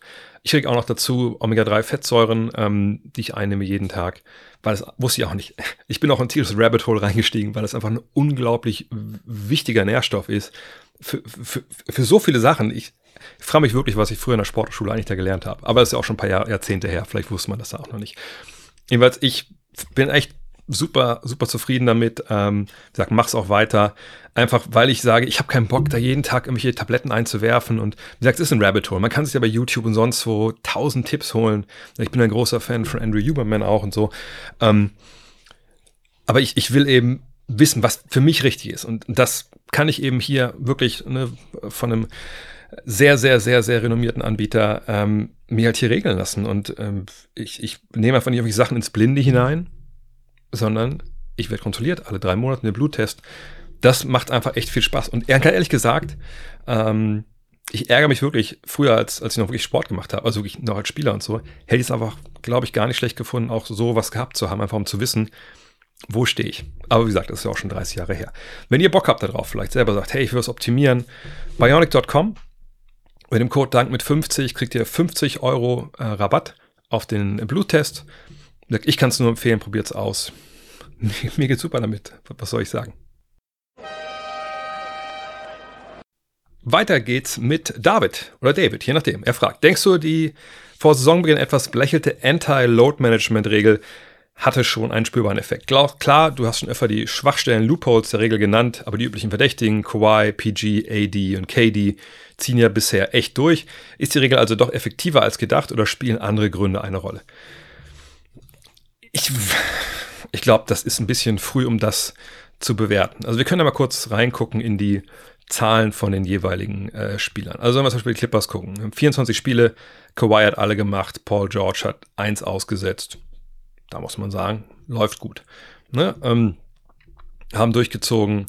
Allerdings reden wir auch jetzt hier von den ersten 24 Spielen. Ähm, ich weiß nicht, wie viele Back-to-Backs dabei waren. Ähm, Aber ich würde schon sagen, dass ich erwarten würde, dass gerade Kawhi Leonard wahrscheinlich ein, zwei Spiele mehr ausgesetzt hätte, vielleicht sogar noch ein paar mehr, wenn es die Regel nicht gibt.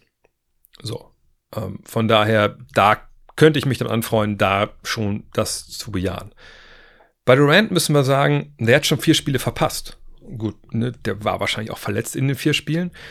Aber das sind ja schon, ist ja schon eine von diesen angesprochenen, ähm, äh, von diesen Loopholes, also von diesen ne, Wegen, wie man das umgehen kann, indem man halt sagt, hier, unser Spieler hat einen gelben Schein, also der konnte nicht spielen. Ja, und ich denke, dass gerade vielleicht so Teams, auf die dann sehr viel geguckt wurde, also in dem Fall natürlich vor allem die Clippers, dass da eventuell dann auch die Teams gesagt haben, okay, pass auf, bevor wir da irgendwie in Teufels Küche kommen, früh in der Saison, lass mal in dem Sinne da einfach mal die Back-to-Backs spielen und dann gucken wir mal weiter. So, ne? Wenn wir nochmal bei, bei AD sind, der hat jetzt ein Spiel verpasst, LeBron hat zwei verpasst. LeBron letztens, glaube ich, auch ein Back-to-Back, -Back, wenn ich mich nicht ganz täusche. Ähm, ich sage nicht sagen, dass das jetzt wegen Load-Management war, aber am Ende des Tages müssen wir gucken, was passiert später in der Saison. Da wird es interessant. Was passiert so ab Spiel 40, 50? Ne, was ist da mit Back-to-Backs? Sehen wir da dann wirklich auf einmal Spieler, die, die raus sind, mit gelben Scheinen oder so? Aber alles in allem muss man sagen, bisher sieht das gut aus. Aber man muss auch sagen, natürlich gerade bei Paul George in der Vergangenheit, da waren natürlich auch wirklich auch Verletzungen da. Ne? Und ähm, wir müssen erstmal abwarten, was passiert, wenn das Load, ne, wenn die Belastung auch höher wird, wenn sich da Sachen anhäufen und auftürmen über die Saison und dann mal gucken, ähm, wie es dann gerade bei den älteren Spielern aussieht. Henning Bräuniger fragt, läuft Austin Reeves gerade Gefahr, der nächste Jordan Poole zu werden? Oft verstehe ich seine Wurfauswahl absolut nicht. Klar, das ist wahrscheinlich auch etwas überspitzt formuliert, aber deine Meinung dazu würde mich interessieren. Ich weiß nicht, ich gucke wahrscheinlich nicht so viele Spiele wie der Henning von den Lakers, aber man kann ja heutzutage ganz gut irgendwie gucken. Ähm, bei BKRef zum Beispiel, also Basketball Reference, da kann man ja reinschauen und man kann sich, ähm, das ist auch echt eigentlich ein tolles Tool, was ich immer benutze, zum Beispiel solchen einfach sagen kann, zeig mir bitte mal das Game Log, also zeig mir alle Spiele von dem Spieler in der Saison dann kann ich ähm, anfangen sagen, ich, ich habe zum Beispiel gemacht jetzt ab Spiel 14 bis Spiel 25, also von 14 bis jetzt, zum letzten, zur letzten Partie. Wie sind nur in diesen Partien, wie ist die Statistik von Austin Reeves? Und ich lese sie jetzt mal vor. 16 Punkte, ja, 4,4 Rebounds, okay, 5,2 Assists, oh, das ist gut. Äh, Spielzeit 27,5 Minuten, ist auch super. Dreierquote 36,8 Prozent bei 4,8 Versuchen, gut. Feldwurfquote 51,2 Prozent. Leider äh, ist ein Nachteil dieser Geschichte, wenn man das so äh, sich raussucht, dann wird ne, die Zweierquote wird dann halt nicht ähm, mit angegeben, aber in dem Fall äh, ist die Zweierquote dann bei ihm dann, was sind das dann? Er nimmt sechs Zweier und trifft davon äh, 3,7. Könnt ihr euch ausrechnen. Also auch sehr, sehr gut. Gut, das heißt natürlich nicht, dass jetzt hier der Henning vollkommen Unrecht haben muss. Es kann ja sein, dass die Würfel, die daneben gehen, alle Hanebüchen-Dinger sind, wo ein Mittellinie dribbelt und macht einen Hakenwurf. Ähm, würde sich aber nicht mit dem decken, was ich so gesehen habe die letzten Wochen. Ähm, sagt war auch nicht alles, das geht auch nicht, aber ich denke, Austin Reeves hatte, hatte früh in der Saison ein paar Spiele drin, wo er nicht ganz angekommen war. Also gerade so die ersten Partien äh, hat man, glaube ich, gemerkt, dass das für ihn ein bisschen schwierig wurde. Äh, ich glaube, die Lakers hatten da auch zu Saisonbeginn, ähm, als er noch mit in der ersten Fünfer, oder? Ich glaube ja, ne? Ähm, vielleicht ein bisschen zu viele Leute, die den Ball in der Hand brauchten, um ihr Ding zu machen. LeBron, Russell, er. Ähm, und als Reeves dann auf die Bank ist, ich gucke nochmal genau, wann das passiert ist. Ich hatte es ja gesagt, von Spiel 14 bis jetzt und äh, er ist in Spiel 9 auf die Bank gegangen. Und äh, seit, also auch in den Spielen, die ich jetzt vergessen habe, seit er auf der Bank ist. Obwohl, ich kann jetzt mal gucken. Es gibt ja auch die Splits. Der Split kann man ja mal schauen, äh, Starter versus Bench. Wenn wir da schauen, da sehen wir als Starter bei ihm eine True Shooting Quote, wenn wir die mal nennen wollen, hier von 52,3 Prozent. Und von als, als Bankspieler von 63,9 Prozent, also klare Verbesserung Offensivrating 98, nicht sehr gut. Äh, als Starter 122 als Bankspieler, also viel, viel besser.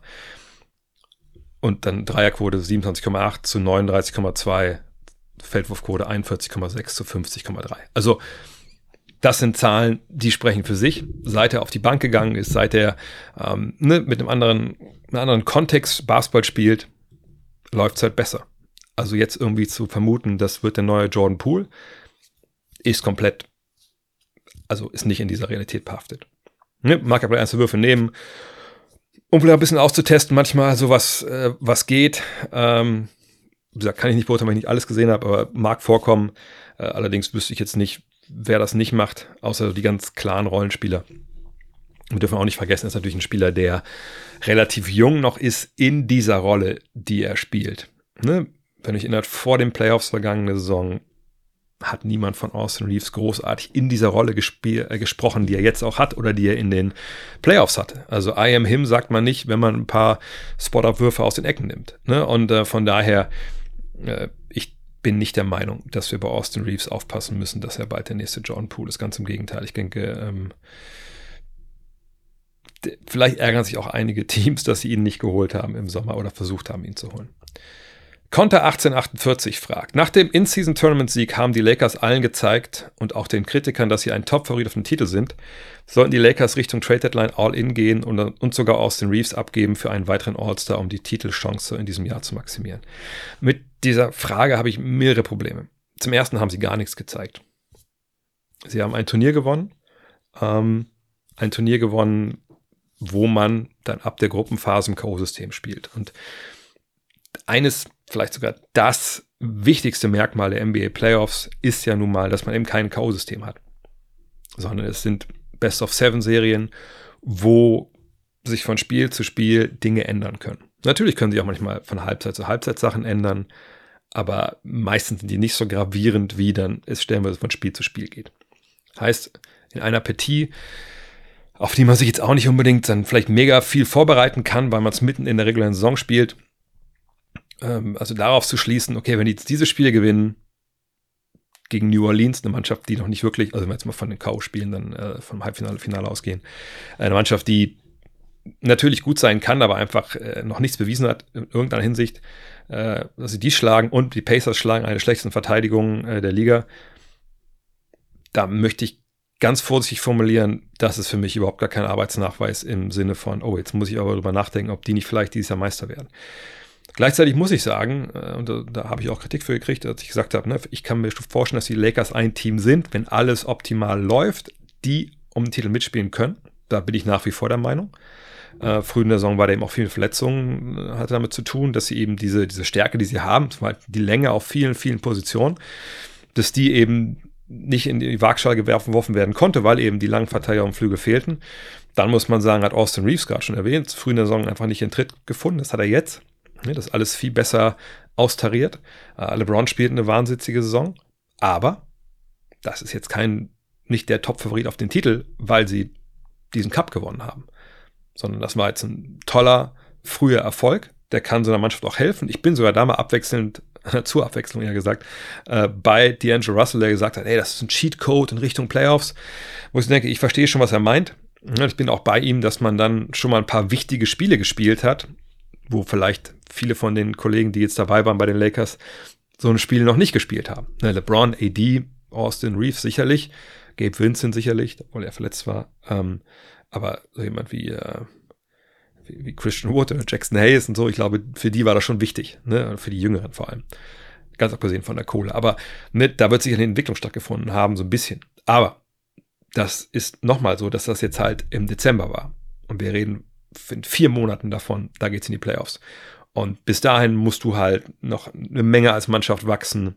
Äh, du musst mit Rückschlägen klarkommen. Wahrscheinlich musst du auch mit Verletzungen klarkommen.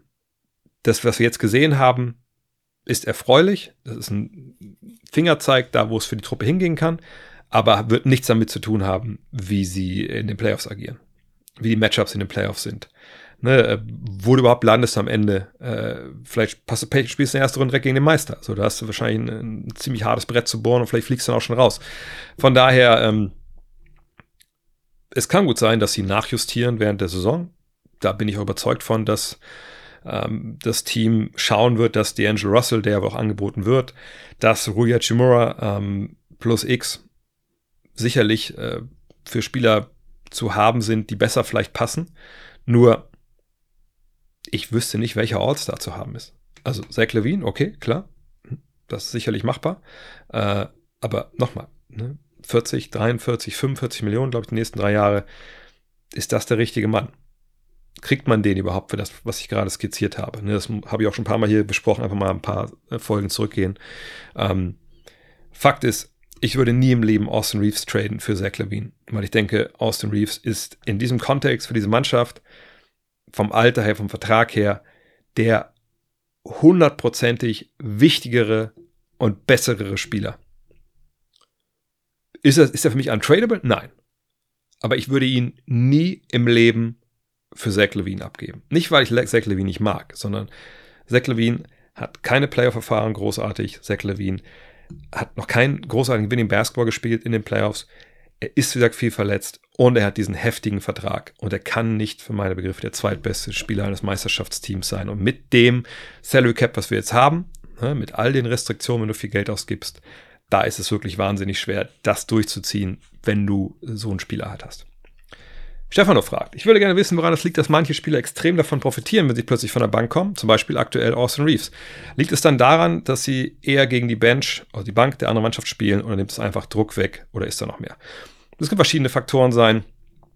Äh, in der Regel würde ich sagen, wenn wir zum Beispiel Austin Reeves jetzt sehen, da kann man es gut illustrieren, ist es eine Frage vom eigenen Spiel in der eigenen Rolle. Wenn wir Austin Reeves jemand bist, der den Ball in der Hand haben will, der Pick and Roll läuft, der ne, für sich selber andere kreiert, dann ist es vielleicht nicht dein Spiel, wenn du in der Ecke stehst.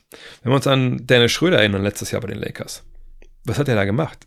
Er stand meistens in der Ecke rum. Das war nicht sein Spiel. Ne? Ein Spot-Up-Schütze, das kann er auch, keine Frage. Aber, das haben wir bei der WM ja zuletzt auch gesehen, wir sehen es auch in Toronto, er ist am stärksten, wenn er attackieren kann, aus dem Pick and Roll, den Ball in der Hand hat, Leute dirigiert, Leuten die, die Spots und Shots ähm, bekommt oder bringt. Und das ist das Einzige, ne? Also das ist das Einzige, aber das ist das Wichtigste für mich. Ne? Bist du da, wo du spielst, ob du jetzt Starter bist oder von der Bank kommst, bist du in der Rolle, die für dich die beste ist. Und wenn das so oder so ist, dann ist das für dich die bessere äh, Platzierung. So. Den Druck, ja, manche Spieler kommen gerne von der Bank, manche sind gerne von Anfang an dabei, manche gucken sich lieber an. Aber es ist jetzt auch nicht so, dass wenn du von der Bank kommst, dass du, dass das ja keine Eishockeywechsel mit, da kommt die ganze erste Reihe raus, zweite Reihe geht rein, sondern du spielst ja noch mit Startern zusammen. Ne? Und dieses, wer sind die zweite Fünf, ist ja oftmals so ein bisschen, äh, wie soll ich das sagen, bisschen blöde, das dann so äh, immer zu sagen, weil er spielt ja ganz, ganz selten die zweite Fünf gegen die zweite Fünf. So. Von daher, nee, ist der Kontext ähm, und die Rolle, die da meistens den Ausschlag gibt. Christoph Klaus. Ich habe die Saison schon einige Partien der Spurs gesehen. Das tut mir sehr leid. Und immer wieder verlieren sie aufgrund von wilden Situationen die Bälle. Natürlich ist es ein junges Team und Spieler wie Wembanyama, Vassell oder Johnson sollten Fehler machen dürfen. Würde es der Mannschaft aber nicht helfen, wenn sie sich einen Playmaker holen, zum Beispiel Tyus Jones, vielleicht im Trade mit äh, McDermott plus ein Zweitrunden-Pick. Aus meiner Sicht wäre ein Point Guard stimmiger als ein Shooter. Wie ist deine Meinung dazu? Ja, habe ich auch schon ein paar Mal besprochen, deswegen sage ich auch schnell. Jeremy Sohan, das ist so der, den sie da so ein bisschen aufbauen wollen. Wie gesagt, ich habe selber die Theorie, dass die denken, vielleicht könnte der über absehbare Zeit mal so ein Boris Dior-Typ werden. Dann, wenn wir jetzt ihm das ein bisschen anlernen als Point Guard, vielleicht ist die Lernkurve dann höher. Und wenn es nicht funktioniert, naja, dann können wir nächstes Jahr noch mal ein bisschen früher ziehen. Ist ja nicht ganz so schlimm. Allerdings frage ich mich schon jetzt angesichts dieser langen Niederlagenserie, wie lange sich das noch angeschaut wird in, äh, in San Antonio. Sie haben mit Trey Jones ja jemanden, der eigentlich relativ solide ne, den Ball bringen kann und Leute in, in die Plays bringt. Aber ich denke, momentan ist es erstmal so, wie es ist. Mal schauen, äh, ob die Spurs dann irgendwann gegenlenken. Ähm, ich frage mich auch, wie das so Greg Popovich eigentlich aushält mit den ganzen Niederlagen. Aber das ist momentan einfach eingepreist. Man muss eben nur aufpassen, dass es einem die Kultur nicht, nicht zerballert, wenn halt man, man so viel verliert und irgendwie auch dich so ein bisschen einschleicht. Naja, ist ja egal, was am Ende dabei rauskommt. Aber ich gebe dir recht, mit einem Point Card stünden sie besser da. Jetzt haben sie ja schon gewechselt, dass Wemby jetzt eigentlich auf der 5 immer aufspiel, äh, spielt und nicht auf, aufläuft, nicht auf der 4. Das war ja schon mal einfach auch ein, ein richtiger Schritt in die richtige Richtung. Mhm. Christian Paul, oh, fragt, deine Ties und die Clippers. Einfach Glück und der richtige Zeitpunkt, dass es so gut passt. An seiner Arbeitseinstellung liegt es scheinbar nicht, dass er bei den Pacers und Carlisle raus war. Ich finde, er hatte auch dort ein wichtige, hätte dort ein wichtiges Teil, ein wichtiger Teil des jungen Teams sein können. Und wie kann man als Pistons GM jetzt verbessern? Erstmal vielleicht zu Thais. Nein, Thais, das habe ich vor der Saison auch gesagt, das war einfach für ihn mit die schlechteste Situation in Indiana. Viele junge Frontcourt-Spieler, junge Mannschaft generell, ne, die ja, den nächsten Schritt machen wollte. Vergangenes Jahr war er lange, lange verletzt. Und dann waren die Rollen verteilt und die Youngster ne, sollen halt lernen. Von daher war das haben wir, glaube ich, auch in der Preview gesagt, Dean und ich, äh, das, das war schon klar, dass er dann Wechsel irgendwann bekommen wird. Die Frage war halt Trade oder Buyout. Und jetzt wissen wir, es war ein Buyout. Bei den Clippers passt er perfekt rein. Er hat ja auch in dem Podcast mit Dean drüber gesprochen. Von daher, ich, ich glaube, das ist auch ziemlich klar. Hätte er jetzt ein wichtiger Teil sein können. Ne, die Frage ist halt immer, wenn du so viele junge Spieler hast und so jemand wie Joris Walker, glaube ich, spielt er, glaube ich, kaum bis gar nicht, wenn ich mich jetzt ganz täusche, auch auf einer großen Position eigentlich beheimatet dann, dann ist die Frage, ja, hätte er sicherlich, aber dafür hätte jemand anders, der ein junger Spieler ist mit Entwicklungspotenzial und Daniel ist ja bei aller Qualität kein junger Spieler mehr, ähm, hätte dann halt weniger Zeit bekommen. Und das ist aber das, was da eigentlich jetzt so das höchste Gut ist. Die Spiele sich entwickeln. Natürlich wollen die auch Spiele gewinnen, am besten aber beides gleichzeitig machen. Das schaffen sie auch halbwegs. Von daher vollkommen nachvollziehbar, dass die Entscheidung. Und deswegen hat man ja Daniel auch ne, da diesen Buyout angeboten dass man das so getroffen hat. Das, das war auch, auch cool, mit denen auch warten können bis zur Trade Deadline und ihn da hinhalten können. Aber das war einfach, fand ich fair von beiden Seiten. Das hat halt Daniel auch so verbalisiert da im Podcast bei uns. Und was die Pistons angeht, erstmal hoffen, dass das Shooting jetzt, was gesund geworden ist in Bojan Bogdanovic, dass sich das irgendwie weiterbringt. Ähm, und dann musst du, an, musst du halt gucken. Also ich meine, irgendwer hat auch schon irgendwer hat gefragt, hey, ist nicht Monty Williams schon gescheitert? Soweit würde ich auf gar keinen Fall gehen. Ich würde im Endeffekt ähm, als GM gucken, okay, die jungen Spieler, die wir da jetzt haben, passen die denn alle so zusammen? Was ist mit dem Überangebot an Big Men, die wir da haben? Ähm, was ist mit den Veteranen? Ähm, was ist der Markt für die Veteranen sonst von der Liga? Was ist der Markt für Bogdanovic, für Burks? Was ist der Markt für einen wie Jaden Ivey? Denke ich, man muss den äh, traden? Nee, denke ich nicht. Aber ich denke mir auch, okay, irgendwie bei, bei 2 und 22 ja, und jetzt, was sind 19 Niederlagen? Nee, was waren sie? Wo sind sie jetzt? Ist ja auch egal. Äh, Niederlage in Folge, irgendwas scheint ja nicht zu stimmen. So, also wir haben ja von draußen, wir sehen ja immer nur die Ergebnisse. Wir sehen Ergebnisse, vielleicht ein bisschen Körpersprache etc. Aber als GM weißt du ja viel mehr, wie die Dynamiken sind im Team. Du weißt, was für einen ähm, Wert jemand zum Beispiel Killian Hayes hat oder Marvin Bagley hat oder eben James Wiseman. Ähm, und dann musst du jetzt halt gucken. Gibt es schon Gespräche in der Kulisse? Ich bin sicher, dass es Gespräche gibt. Ähm, wo schlägt man zu? Kann man die Saison überhaupt noch retten? Wahrscheinlich nicht. Ne, ich glaube, Playen wird nicht mehr wirklich gehen. Du hast einen neuen Coach. Das dauert mal ein bisschen länger natürlich, gerade mit einer jungen Mannschaft. Ähm, von daher, ich, ich erwarte, dass da schon es ein, zwei Deals geben wird. Aber am Ende des Tages, wenn wir auf eine Zahl äh, schauen wollen, dann müssen wir darauf schauen, dass sie 33,8 Prozent von der Dreierlinie getroffen haben bisher. Wie gesagt, viel davon ohne Bojan Bogdanovic. Der trifft derzeit 41 Prozent bei acht Versuchen. Da sieht man, wie wichtig der für die Mannschaft sein kann. Und er macht ja auch 21 Punkte derzeit. Aber Fakt ist nun mal, das ist eine junge Mannschaft, da fehlt Shooting. Aber ob man jetzt daraus schließen kann, dass dieser Niederlagenserie, hey, wir müssen jetzt in, in, dem Kern, im jungen Kern was ändern. Wie gesagt, was ist mit Jaden Ivey, was ist mit Hayes und macht man da irgendwas? Macht mit Wiseman? Das, das muss natürlich dann der General Manager Troy Weaver entscheiden. Ähm, das ist von außen einfach schwer zu bewerten, weil wir auch nicht wissen, wie intern die Chemie ist, wie, wie der Coach über manche Spieler denkt. Aber ich kann mir gut vorstellen, dass da was passiert. Markus Nauertz fragt, warum sollte sich PJ Tucker auf ein Buyout einlassen und dadurch 2024 seine Option für 11 Millionen Dollar verzichten? Relativ schnell beantwortet, indem man sagt, pass auf, äh, bei uns, wir kriegen dich nicht getradet, keiner bietet irgendwie ähm, wirklich was an für uns. Wir würden dich ja traden, äh, aber kaum einer hat diese 11 Millionen, die man ja braucht, um dich jetzt auch zu holen. Wir wissen, du hast eine Spieleroption. Ey, wie sieht's aus? Du bist ein verdienter, verdienter Veteran, nicht unbedingt für uns, aber für andere. Ne, wir schätzen deinen Agenten statt jetzt hier irgendwie die, keine Ahnung, wie viel dieses Jahr noch zustehen, sagen wir mal, insgesamt stehen, stehen ihm noch sich 18 Millionen zu. Pass auf, machen wir es so, kriegst 15 Millionen, dafür kannst du dir einen neuen Verein suchen, wir sparen ein bisschen Geld, ähm, du kannst frei wählen, wo du hin willst. Und wir sind nicht darauf angewiesen, dass irgendein Team dich irgendwie ertradet, wo du vielleicht auch gar nicht hin willst. Dann kann er natürlich sagen, ja gut, dann nehme ich gerne diesen Buyout, wenn ich nächstes Jahr noch spielen will, dann kann ich ja irgendwo noch einen neuen Vertrag unterschreiben. Weiß ich, wenn jetzt kann, wenn ich auf 5 Millionen verzichten muss jetzt, vielleicht kriege ich dann nochmal 3 Millionen, dann sind es 2 Millionen, die ich dann vielleicht unter, unterwegs verloren habe, aber ich kann dann in einer Situation spielen, wo ich auch gebraucht werde. Das ist der Grund. Du erkaufst dir damit deine Freiheit und deine vielleicht nochmal sportliche Zukunft. Wenn es ihm nur um die Kohle geht, kann er natürlich sagen, nee, pass auf, dieses Jahr 11, nächstes Jahr 11, das nehme ich alles mit. Wenn ich nicht spielen muss, gar kein Problem, komme ich zum Training, schwitze ein bisschen an und gehe nach Hause und gucke und zähle meine Schuhe. So, kann natürlich machen, aber es geht um die Freiheit und natürlich das Angebot, was ihm äh, da gemacht wird. Wenn die natürlich sagen, hey, pass auf, Buyout kriegst du, aber dann wollen wir von, wir von dir noch eine Million haben, überspitzt gesagt, dann macht man es natürlich nicht. MJ fragt, macht es dich auch traurig, wenn du Steph Curry in so einer Gurkentruppe siehst? Nein. Warum soll ich das traurig machen? Ähm, hat Dirk am Ende in einer geilen Truppe gespielt? Nein. Hat Kobe am Ende in einer geilen Truppe gespielt? Nein. Ähm, hat Jordan am Ende in einer geilen Truppe gespielt? Wenn wir ehrlich sind, nein. Ähm, natürlich gibt es Beispiele in der Geschichte, wo es besonders war. Ne, was ich, Bill Russell. Hm, hat Shaq am Ende in einer geilen Truppe gespielt? Auch eigentlich ehrlich gesagt nicht. Ähm, Magic und Bird waren auch nicht mehr äh, bei Truppen, die Meisterschaftsfavoriten waren. Gut, mein 91 war äh, Magic noch in den Finals ähm, ne, gegen die Bulls und verloren und dann kam ja leider seine HIV-Infektion dazu. Aber ähm, nein, es ist die NBA und der Profisport, der Mannschaftssport in NBA ist halt einfach, ist äh, Auf und Ab, Auf und Ab. Mannschaften werden alt, werden, werden gut, werden alt, werden schlecht. Und manchmal hast du halt dann Stars dabei, die am Ende dann eben auch schlecht sind.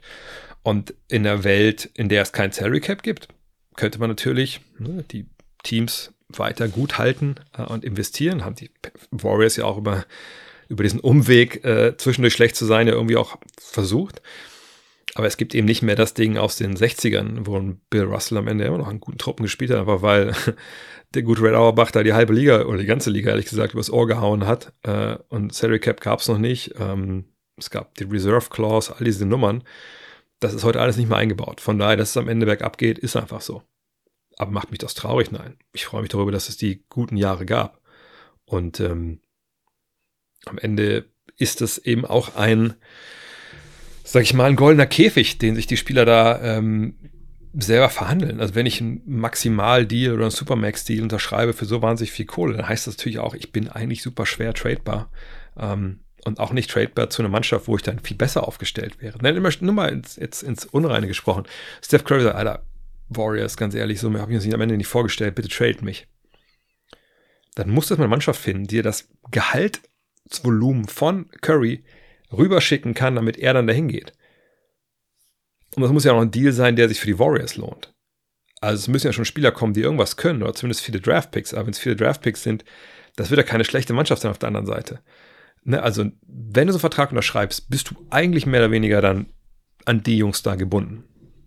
Und da, da, ich sag mal, da muss man ja ziemlich blind sein, wenn man da mit über 30 so einen Vertrag unterschreibt, über vier, fünf Jahre, sieht, seine Kollegen sind ähnlich alt. Da kannst du nicht erwarten, dass du am Ende immer noch um, um Titel mitspielst. Frag mal Dirk Nowitzki. Von daher, nö, das macht mich nicht traurig. Das ist einfach ähm, eine äh, Begleiterscheinung des NBA-Finanzsystems. Ne?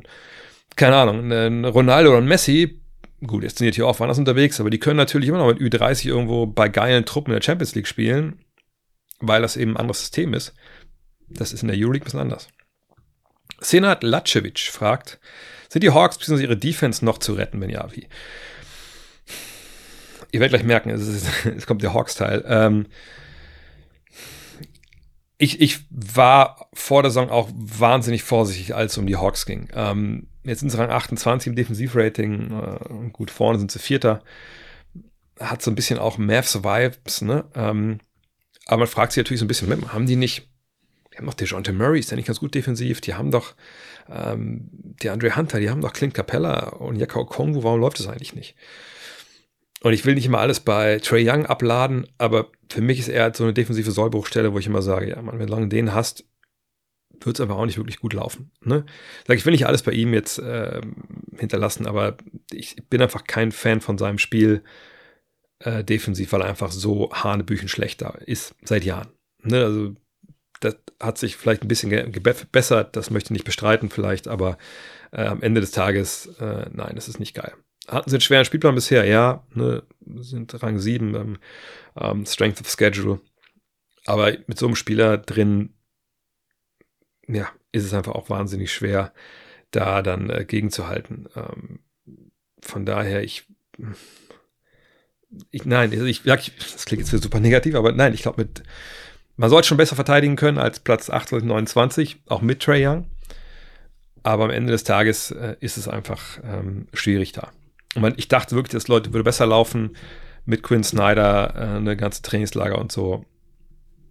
Aber ich irgendwie habe ich das Gefühl, dass die Mannschaft auch nicht so hundertprozentig zusammenpasst in all dem, was sie da haben. So. Ähm, Aber das, das will ich vielleicht auch da be bewenden lassen, weil ich einfach, ich auch keine richtige Antwort habe, ob sie zu retten sind, weil ich einfach nicht weiß, wie. Aber Marco Leska hat eine Frage. Und ich muss sagen, die Frage war, genau das ist meine unpopular Opinion seit 2021. Was sagst du dazu? Und dann muss ich auf ein Video klicken. Und das Video war augenscheinlich von einem Podcast, glaube ich, wo äh, Trey Young auftritt und gefragt wird, 2021, bla bla bla, du verletzt dich damals äh, ne, in der Serie gegen Milwaukee. Ähm, bla bla bla, wie wäre das geworden und so damals. Und er sagt, ja, wenn ich, also ich weiß nicht, wie es genau Zitat war, aber so nach dem Motto, ja Mann, er denke ich andauernd dran, wenn ich ihn nicht verletzt hätte, wären wir damals Meister geworden. Und als ich das gehört habe, weil ihr kennt ihr das, wenn ihr so ein bisschen, keine Ahnung, ihr stoßt so auf und es kommt ein bisschen Magensäure in den Mund. Das war meine Reaktion auf, auf dieses Statement, weil ich so dachte, Moment mal, ey, bin ich doof? Also, na klar, dass ich verletzt damals, aber also ich, ich, weiß ja nicht mehr genau, in welchem Spiel, aber war es nicht im, nicht im ersten, zweiten. Ich weiß, das war eine Serie, die so ein bisschen hin und her ging. Da hatte Milwaukee sich auch noch nicht so hundertprozentig als, als Team gefunden.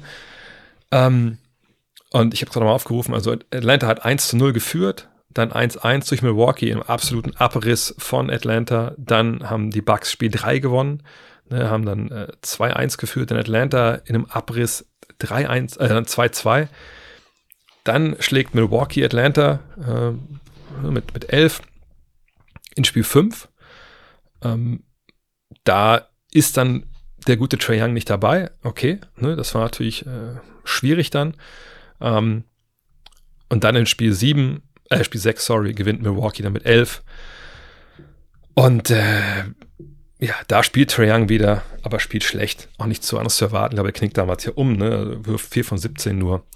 Ähm, so. Aber jetzt daraus abzuleiten, also wenn Trae Young dabei gewesen wäre in Spiel 5 und Spiel 6, dann hätten die Hawks auf jeden Fall diese Serie gewonnen. Da muss ich sagen, das, also ich kann mir das einfach nicht erklären. Also klar, damals unter Mike Budenholzer, die Bucks, unstabil oder instabil, eher gesagt, ähm, ne, haben dann ab und zu auch mal ein paar Anwandlungen, so, dass sie nicht checken, was sie eigentlich offensiv machen müssen. Und defensiv sind sie natürlich in ihren sag ich mal, stecken in ihrem Morast fest, dass sie dann immer mit der Drop Defense agieren und dann natürlich gegen eine Drop Defense. Da freuen sich dann Leute, die aus der Distanz ein bisschen werfen können. Ne? Vielleicht wie ein John Collins. Äh, freut sich natürlich auch jemand wie Trey Young, dass er viel Platz hat, wenn er hochgehen kann. Aber nochmal, du hast damals Trey Young gehabt. Äh, du hast Kevin Hurter noch gehabt, der auch in diesem sechsten Spiel äh, ziemlich Desaster ist. Auf der anderen Seite stehen ähm, Drew Holiday, steht ähm, Chris Middleton, da steht ein Janis. Ähm, also ich, ich tue mich wahnsinnig schwer. Äh, genau, Janis war damals ja auch in Spiel 6 nicht dabei, wie ich gerade sehe. Der war auch zwischendurch äh, raus. Also nein, ich kann mir einfach nicht vorstellen, dass, wenn es hart auf hart kommt, dass diese Mannschaft damals der, der, der Hawks, die natürlich vorher ähm, Philly schlägt, Ne, das ist die Nummer damals gewesen mit, mit Ben Simmons und diesem, diesem Korbleger und den Freiwürfen und so, wo aber der zweitbeste Spieler im Endeffekt Seth Curry war, äh, hinter Embiid. Ähm, die natürlich vor die Knicks schlagen, aber die Knicks natürlich auch damals kein, äh, kein Überteam. Ich kann mir einfach nicht vorstellen, dass die dann, wenn es hart auf hart kommt, auch gegen eine Mannschaft in Milwaukee, die noch nicht so richtig fest war und der erst dann in den Finals irgendwann wirklich findet, was sie da haben, äh, dass die diese Serie gewinnen. Und dann auch noch Meister werden gegen Phoenix. Also das kann ich mir am besten Willen nicht vorstellen. Dafür ist Trey Young einfach zu schlecht defensiv, ehrlich gesagt. Una 14 fragt, wie werden die Celtics in 15 oder 10 Jahren aussehen? Werden sie weiter mit dem Duo Tatum und Brown agieren, wenn Holiday, Horford und Porzingis weg sind? In 5 bis 10 Jahren, das kann keiner euch sagen. Keiner. Also wie, wie, wie, wie wollen wir das? Ne? NBA-Verträge laufen in der Regel, also in der Regel, also maximal laufen die 5 Jahre. Jason Tatum ist 25 gerade, Jalen Brown ist, ist 27. Also in fünf Jahren würde ich mir schon sagen, sind die beiden noch da. Ähm, Holiday damit 38, wahrscheinlich nicht. Porzingis ist dann 33, ich weiß, aber ich würde sagen, wahrscheinlich ist der dann noch dabei. Aber das können wir überhaupt gar nicht. Also in fünf Jahren, keine Ahnung. In zehn Jahren schon mal überhaupt gar keine Ahnung. Also, nein. Äh, keine Ahnung. Wissen wir alle, alle nicht. Wir wissen nicht, äh, was ich, wen sie draften. Wir wissen nicht, wann die Spieler in Rente gehen. Ähm, das ist einfach überhaupt gar nicht. Also, was man sagen können, dass sicherlich Al Hofford in fünf Jahren nicht mehr spielt. Ähm, und Holiday wahrscheinlich auch nicht. Aber der ganze Rest, wie sie das dann regeln, who knows? Kann man jetzt, also ist die Frage so gemeint, traden die dann Tatum oder Brown? eventuell macht das vielleicht Sinn, aber kann man denn, wenn man jetzt zum Beispiel Brown, Tatum, Tatum trade man nicht, kann man, wenn man Brown tradet, erwarten, dass man zwei, drei Spieler bekommt, die dann irgendwie besser machen? Who knows? Also das ist das ist Ding. Wir können in der NBA nicht fünf Jahre nach, nach vorne schauen, ehrlich gesagt. And One 85 fragt, kannst du mir folgende Dinge erklären? Spot-Up-Shooting, Net-Rating und Pace. Gar kein Problem. Pace ist, man guckt auf, man guckt sich die Teams an und rechnet einfach aus, ähm, auf ähm, ne, wie schnell spielen die Basketball. Ne? Also im Endeffekt wird geguckt, wenn weil ich kann natürlich gucken, ähm, ne, was ich, wer macht die meisten Punkte in der Liga? Ne, wer macht dies, macht das und jenes? Ähm, ne, aber man will halt auch bestimmte Sachen vergleichbar machen und Pace ist da halt ein so ein Punkt. Äh, bei Pace geht man einfach hin und die Formel ist folgendes: 48 mal Team Possession, also Team Ballbesitze plus den Besitzen, Ballbesitzen des Gegners und dann zweimal die Teamminuten, die gespielt wurden, geteilt durch fünf. Also klingt im Endeffekt sehr kompliziert, äh, ist es einfach gar nicht. Im Endeffekt Pace misst die Spielgeschwindigkeit. Das kann man sich merken, wenn man sehen kann, okay, diese Mannschaft spielt schnell, die schließen schnell in der Wurfruhe ab, die produzieren mehr Ballbesitze. Das ist eigentlich, äh, glaube ich, eine ganz gute Erklärung.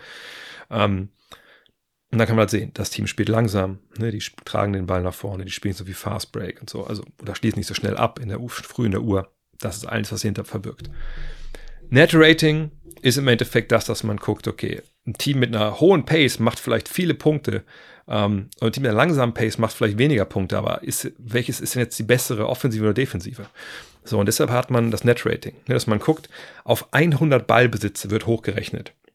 Wie viele Punkte macht ein Team, ne, aufgrund der Zahlen, die sie aufgelegt haben? Und wie viele Punkte kassiert denn ein Team auf 100 Ballbesitze gerechnet? Ne? Das wird dann genormt. Und diese beiden Werte werden halt ne, voneinander abgezogen. Also von der Offensive die Defensive abgezogen, sieht man, es ist positives Net-Rating, heißt, macht man im, auf 100 Ballbesitze mehr Punkte als der Gegner, super. Macht man weniger Punkte als der Gegner, nicht so super. Spot-Up-Shooting ist ganz schnell erklärt. Spot-Up-Shooting ist halt, ich habe den Ball nicht in der Hand, ich stehe auf dem Flügel, sich jemand zieht rein und passt den Ball raus oder ich kriege den Pass einfach so, ich passe, kriege den Ball und ich spot up. Ich nehme direkt Maß und schießt drauf. Also ich schieße im Endeffekt auf dem Stand. Ist was anderes als Catch, Catch and Shoot. Spot-Up-Aktionen, ähm, wie sie bei äh, Synergy zum Beispiel erhoben werden, äh, da gehen aber auch dann so, also Ballfang, Fake, zum Korb gehen mit ein. Aber Spot-Up-Shooting wird in der Regel ähm, so definiert wie, ich krieg den Pass und werf dann. Aber das, oder halt, ich krieg den Pass, ein Dribbling und ich werfe. Obwohl das, wie gesagt, das ist nicht ganz genau definiert. Ich würde Spot-Up-Shooting immer so benutzen, dass es quasi wie Catch and Shoot ist. Also ich stehe im Stillstand, kriege den Ball und werfe. Simon Say fragt, ähm, Shohei Otani hat den lukrativsten Vertrag aller vier großen Sportligen abgeschlossen. Erklärung, japanischer äh, Baseballspieler, der jetzt zu den, äh, von Anaheim Angels zu den LA Dodgers geht. Ähm, laut Spox liegt er damit deutlich vor Brown aus der NBA, also Jalen Brown, und Patrick Mahomes aus der NFL. Warum liegt der teuerste Vertrag der NHL nur bei 9,5 Millionen und stammt aus 2008? Hätte geschätzt, dass die vier Ligen auf, auf Augenhöhe liegen müssten. Nein, überhaupt gar nicht. Die vier Ligen haben, also NHL, NBA, NFL und MLB, also Major League Baseball, haben nichts miteinander zu tun. Überhaupt gar nichts. Jeder gibt sein eigenes CBA bei dem einen gibt es Maximalverträge, beim anderen gibt es keine Maximalverträge. Es gibt Supermax-Verträge beim einen, beim anderen gibt es keine Minimalverträge. Da gibt es verschiedenste Regelungen. Die Regelungen machen sich alle Ligen selbst. Und da immer collectively bargained, also verhandelt von den Teambesitzern der Liga, das ist nämlich die Liga, und der jeweiligen Spielergewerkschaft. Shohei Otani ist sogar ein ziemlich krankes Beispiel, dass er einen 10-Jahres-Vertrag bekommen hat, über 700 Millionen Dollar, von diesen 700 Millionen Dollar, wenn ich es damit richtig gehört habe, nur 680 Millionen ihm ausgezahlt werden in diesen zehn Jahren, sondern das wird ihm danach ausgezahlt, was im Endeffekt einen tollen Vorteil hat. Die 20 Millionen, die er für die zehn Jahre bekommt, jetzt quasi, ich glaube es sind nur 20, das ist das Einzige, was gegen, gegen die Luxussteuergrenze da zählt. Und das Geld, was danach bezahlt wird, das zählt er halt nicht zu. Was natürlich auch im Basketball gar nicht gehen würde, weil wir ganz andere Regeln haben. Also gesagt, die haben nichts miteinander zu tun, komplett andere Regeln. Utah 04 fragt, wie jeder andere Sport entwickelt sich der Basketball auch weiter. Welche Fähigkeiten denkst du, sollte der zukünftige optimale NBA-Spieler haben und wie sollte sein Spiel aussehen? 2,11 Meter elf große Spieler, die dribbeln und werfen können, zählen nicht. Am Ende des Tages ist es so, dass ähm, Wenn man jetzt rein von den, den Skills anspricht äh, hier, also nicht von irgendwelchen athletischen Voraussetzungen, dann sollte man, äh, also athletische Voraussetzungen im Sinne von schnell laufen, hochspringen etc., dann sollte man an den Punkt kommen, dass wir irgendwann, dass jeder alles kann. Ne? Also dass jeder Spieler dribbeln, werfen, passen, cutten, ne? einfach rundum basketballerisch ausgebildet ist. Das ist vielleicht eine relativ simple Antwort, aber das, da geht's hin, wenn wir vom positionslosen Basketball sprechen. Und wir sprechen zum Beispiel von, von 3D-Spielern. Das ist ja schon wieder einen Entwicklungsschritt zurück. Also wir wollen ja eigentlich jetzt 3D und in der Lage, attackiere den, Closeout, Dribble rein, Zielhilfe, passt den Ball wieder raus. Ne, also das sind so Sachen, das will man. Und das Endziel, die, die dieser große Punkt, wo dann, äh, ne, wo wir alle, wo es hingehen sollte, ist, dass das alle alles können. Verteidigen, ne, aber ob man da jemals hinkommt, gute Frage, wahrscheinlich eher nicht. Felix, Prime Shaq oder Prime Kobe, wer wäre in der heutigen NBA der bessere Spieler? Besser ist kein Wort, was man da benutzen könnte und nutzen sollte, weil das nicht definierbar ist. Äh, beide würden die Liga dominieren, gar keine Frage. Shaq wahrscheinlich noch ein bisschen mehr, weil ihm so ein bisschen die Gegenwehr fehlen würde, außer jetzt von Embiid und von Jokic. Ähm, sicherlich hätte er defensiv da ein bisschen mehr Probleme. Auf der anderen Seite, Drop Defense ist ja durchaus immer noch spielbar heutzutage. Das wäre er dann er natürlich ein großer Kandidat für. Er bräuchte auch gar nicht den Dreier, was viele immer so denken, sondern er würde einfach unterm Korb alles zerbiesten, was da irgendwie rumläuft. Kobe würde einfach sein Spiel spielen, er würde sich freuen, dass er noch mehr äh, Platz hat natürlich. Ähm, wären beide überragend. Ähm, wen ich lieber in meinem Team hätte, wenn das die Frage ist nach besser, wahrscheinlich eher Kobe, weil bei dem wüsste, der, der gibt mir konstant mehr. Äh, und selbst wenn Shaq der dominantere Spieler wäre, ähm, und ich nicht unbedingt mit Kobe mehr Meisterschaften an sich gewinne, würde ich aber eher mich für den Spieler entscheiden, der körperlich auf sich aufpasst und 100% gibt, und als den, der dann doch einige Jahre so ein bisschen es hat sehr hat schleifen lassen. Hm. Mark Farmer fragt, Juan Nunez aus Ulm, NBA-tauglich oder wieder als zu klein und leicht befunden, zählt IQ, also Basketball-IQ, nicht mehr und Game Vision. Ich wüsste nicht, dass der irgendwo durchgefallen ist und zu klein und leicht befunden wurde. Ich weiß, dass einige jetzt Scouts ja wohl da waren. Ähm, aber ich habe nirgendwo gelesen oder gehört, dass da irgendwas jetzt, dass irgendwie äh, über ihn jetzt gerichtet wurde. Von daher weiß ich gar nicht, warum das jetzt so sein sollte. Äh, ich wüsste jetzt auch nicht, warum man 1,92 und 86 Kilo, das ist zumindest die offizielle Angabe auf der BBL-Seite, warum ähm, das jetzt zu klein und zu leicht sein soll, wenn man sich guckt, anguckt, wer heutzutage in NBA Point Guard spielt. Also gibt ja auch einen Grund, warum die Spieler, äh, die Scouts da hinkommen. Die kommen nicht dahin und sind überrascht. Wie, der ist nur so klein? Wie, der ist so dünn? Die können ja auch lesen. Auch wenn sie vielleicht kein Deutsch können, aber die können sich schon auch bei FIBE.com angucken, wie groß die Spieler sind. Ähm, und äh, das Basketball-IQ und, und Spielübersicht nicht, nicht zählen, also ich wüsste jetzt nicht, dass sich das in den letzten Jahren, ähm, ich meine, ist Kilian Hayes nicht aus Ulm in die NBA gekommen? Warum haben sie den denn genommen, wenn äh, Spielübersicht und, und, und, und IQ nicht zählen? Also ich glaube, wenn das wirklich dein, deine Meinung ist und dein, dein Denken, dass die NBA ja nur auf die Athleten und die Länge setzt und sowas irgendwie total außen vor lässt, weiß ich nicht, dann ist, bist du vielleicht, also das ist vielleicht ein bisschen altes Denken, ehrlich gesagt.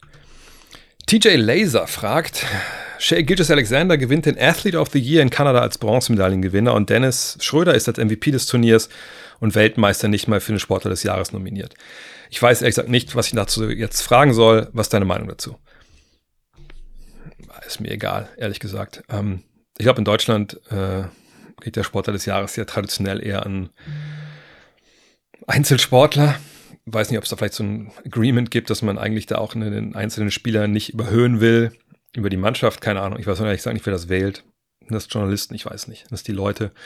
Ähm, ich denke, die deutsche Basketball-Nationalmannschaft muss Mannschaft des Jahres werden. Also ich glaube, da führen keine drei Wege dran vorbei. Außerdem, äh, keine Ahnung, ich weiß nicht, ob es irgendwie, ob was ich irgendeine äh, irgendeine, äh, was weiß ich, ähm, irgendeine Handballmannschaft irgendwas gewonnen hat. Da, da, bin ich nicht so tief nur drin, ehrlich gesagt, aber das, was Deutschen, die deutschen Basketball dies Jahr geleistet haben, ich denke, also wenn es da was Vergleichbares gegeben hätte im deutschen Sport international, das hätte ich sicherlich mitbekommen, auch wenn ich natürlich ziemlich Fachidiot bin.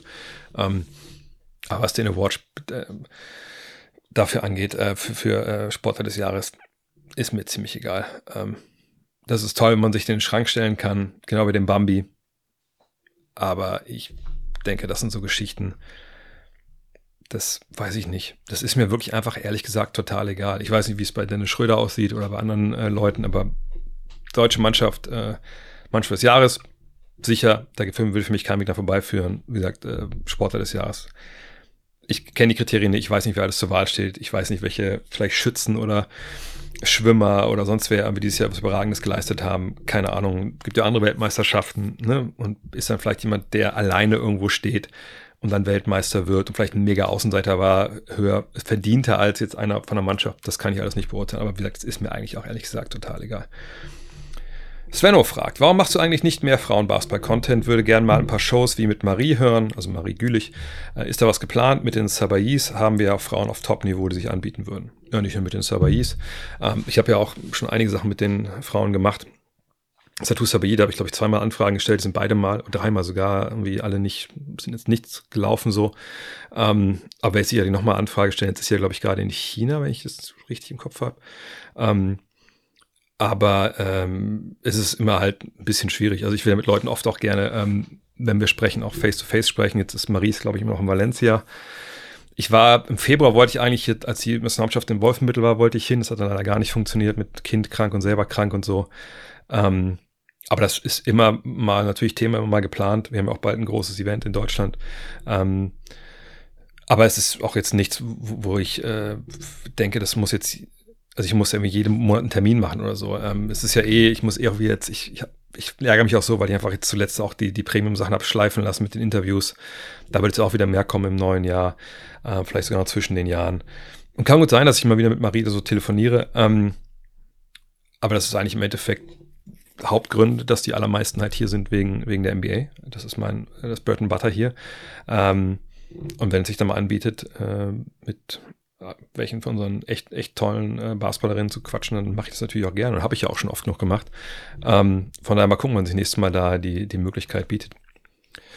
Hans K. fragt, wird es zu den Olympischen Spielen in Paris auch eine Sportreise für die DBB-Spiele äh, geben, wie schon bei der WM? Das muss den DBB fragen. Das war alles eine DBB-Reise, da habe ich ja im Endeffekt dem Sinn nichts mit zu tun gehabt. Ich bin da auch nur mitgefahren.